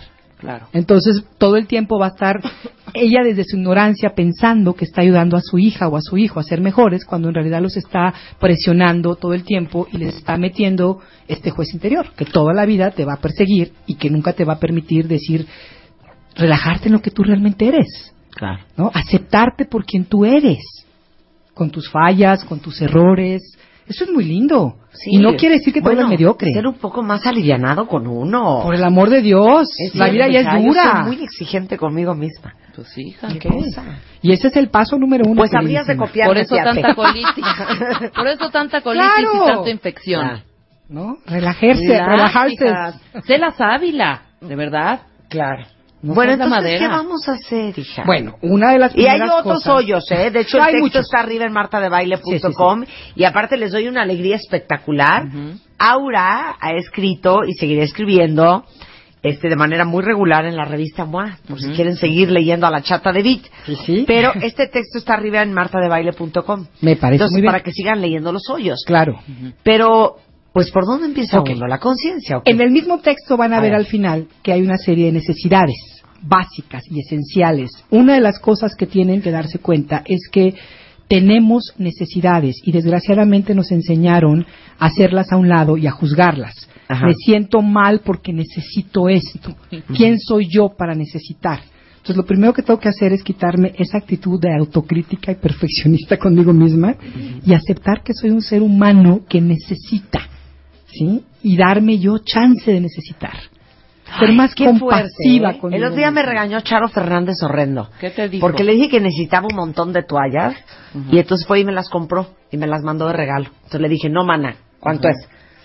Me dijo, no, que hija, es mi regalo, ¿qué te pasa? Yo te adoro y todo lo que tú eres conmigo y no, no. ¿Cuánto es? Me dijo, te digo algo, hija, aprende a recibir. ¿Sí? Sí, Aprende ya. a recibir. sí. Estás tan acostumbrada a dar que no sabes recibir. Y yo así, cri, cri, Cri, cri. cri, Sí, cri. sí. Le dije, bueno, mana, gracias por Muy bien. Y es Claro. una cosa, es que hay que aprender a recibir fuerte. en la vida. Si no, estás pidiéndole, pero no estás Claro, recibiendo. ¿cuántos de ustedes les cuesta trabajo recibir? La Son re buenos para dar. La Pero cuando alguien les quiere dar algo o hacer algo por ustedes, Y sabes que es muy fe- es ¿Qué? muy de mujeres en nuestra cultura. Estamos tan programadas para hacernos cargo de las necesidades de afuera. unos tapetes y unas geishas. No, no, no, no, que, que a la hora que nos dan nos sentimos hasta hasta incómodas. No, No sabes qué sabemos qué hacer. con lo que nos están dando. Claro. No, no, no, es que mi función es dar. Yo tengo que dar. Eso me hace un ser humano bueno, ¿no? Así lleno ciertas expectativas. Entonces recibir es casi, casi como no, pues ¿cómo voy a recibir? Eso no me corresponde. Qué fuerte, ¿no, cuentavientes? Fuertísimo. Ay, yo, yo sé que a ustedes les caen muchos veintes y me da mucha alegría. Sí, bueno, entonces continuemos con qué vamos a hacer. Ajá. Lo que vamos a hacer es darnos cuenta de las necesidades que tenemos. Ajá. Empezar a honrar realmente que somos seres humanos, por Dios no somos robots. Yo vengo, la, la semana pasada llegué de, de- de ver a mi querido alemán y uno de los asuntos fuertes que tenemos es eso, que él no reconoce sus necesidades. O sea, ¿cómo, te voy, a- cómo voy a necesitar? No, si yo le ofrezco ayuda, no, no, no, es que me vuelvo dependiente.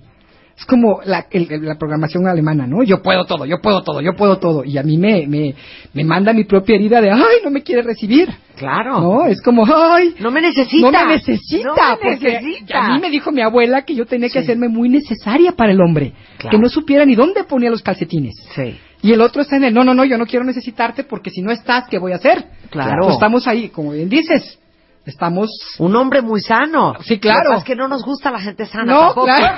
Exacto. Bueno, muy Ese sano y es un el poquito problema. extremista, ¿eh? Déjame Sí, decirte, porque claro. se va a un extremo. O sea, ya demasiado independiente. Sí, tampoco ¿eh? es para tanto, ¿eh? Claro. O sea, no se mandan solos también, ¿eh? También tienen que reconocer que necesitan. Fritz, no te mandas solo, Hans.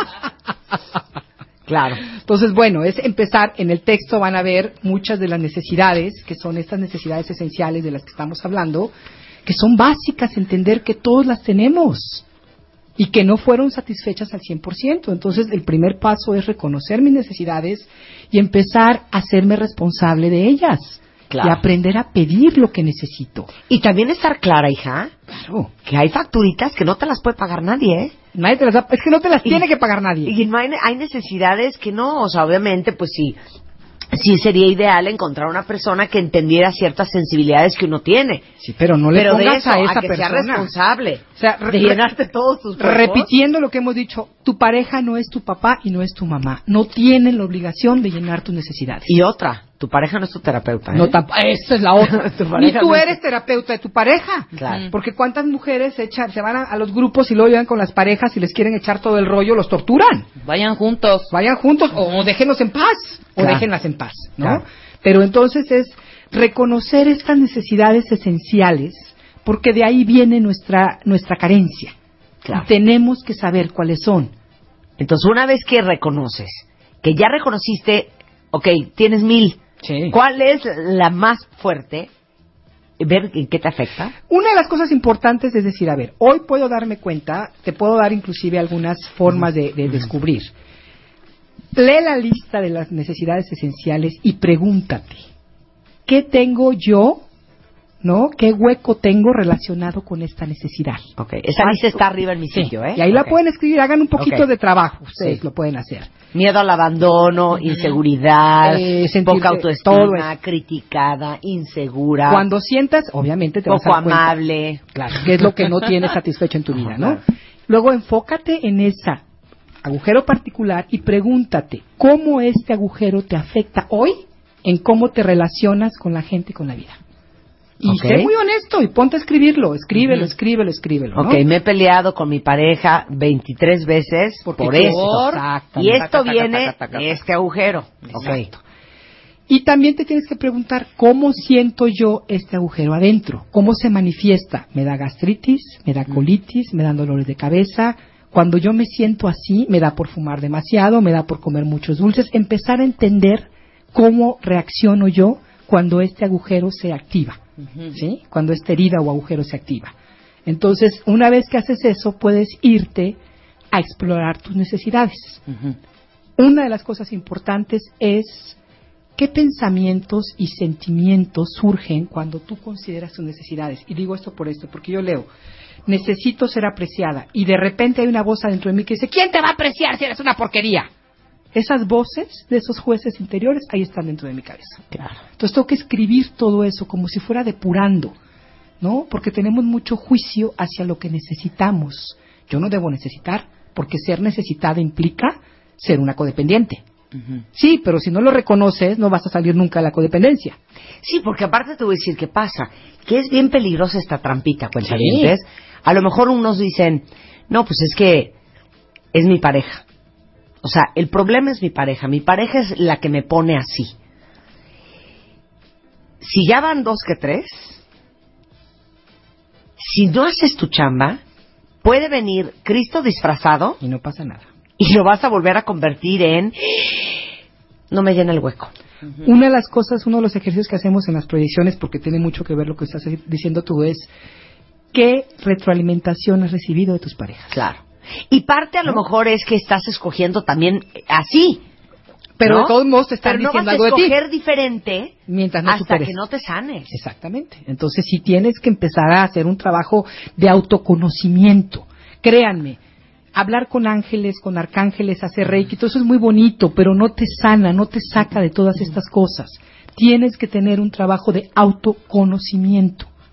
De verdad, tienes que empezar a entender por qué esas respuestas, por qué esas reacciones, por qué tu cuerpo empieza a tener, por ejemplo, enfermedades, alergias, dolores de cabeza. Todo eso traen atrás Claro. una situación que en este momento se está activando. Entonces, si no la observas y sigues culpando al otro, nunca vas a entender qué es lo que está pasando y poder entonces tomar acciones para poderte sanar. Y otra vez, es parte y parte. Parte que estás escogiendo a lo mejor gente Totalmente. que no te va, pero la otra parte es, es una chamba de la es. cual uno no se va a salvar. Y cuando haces la chamba, tienes más libertad de escoger, de decir, ahora, ¿quiero esta persona en mi vida?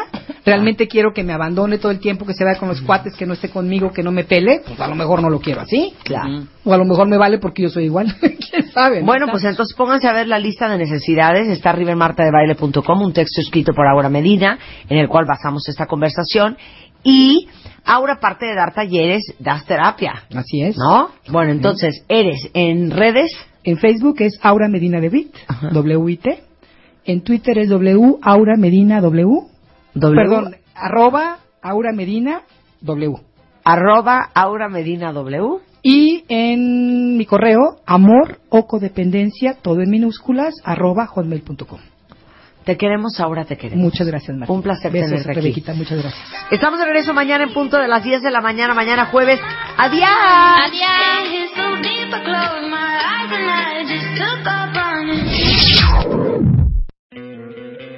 ¿No te encantaría tener 100 dólares extra en tu bolsillo? Haz que un experto bilingüe de TurboTax declare tus impuestos para el 31 de marzo y obtén 100 dólares de vuelta al instante.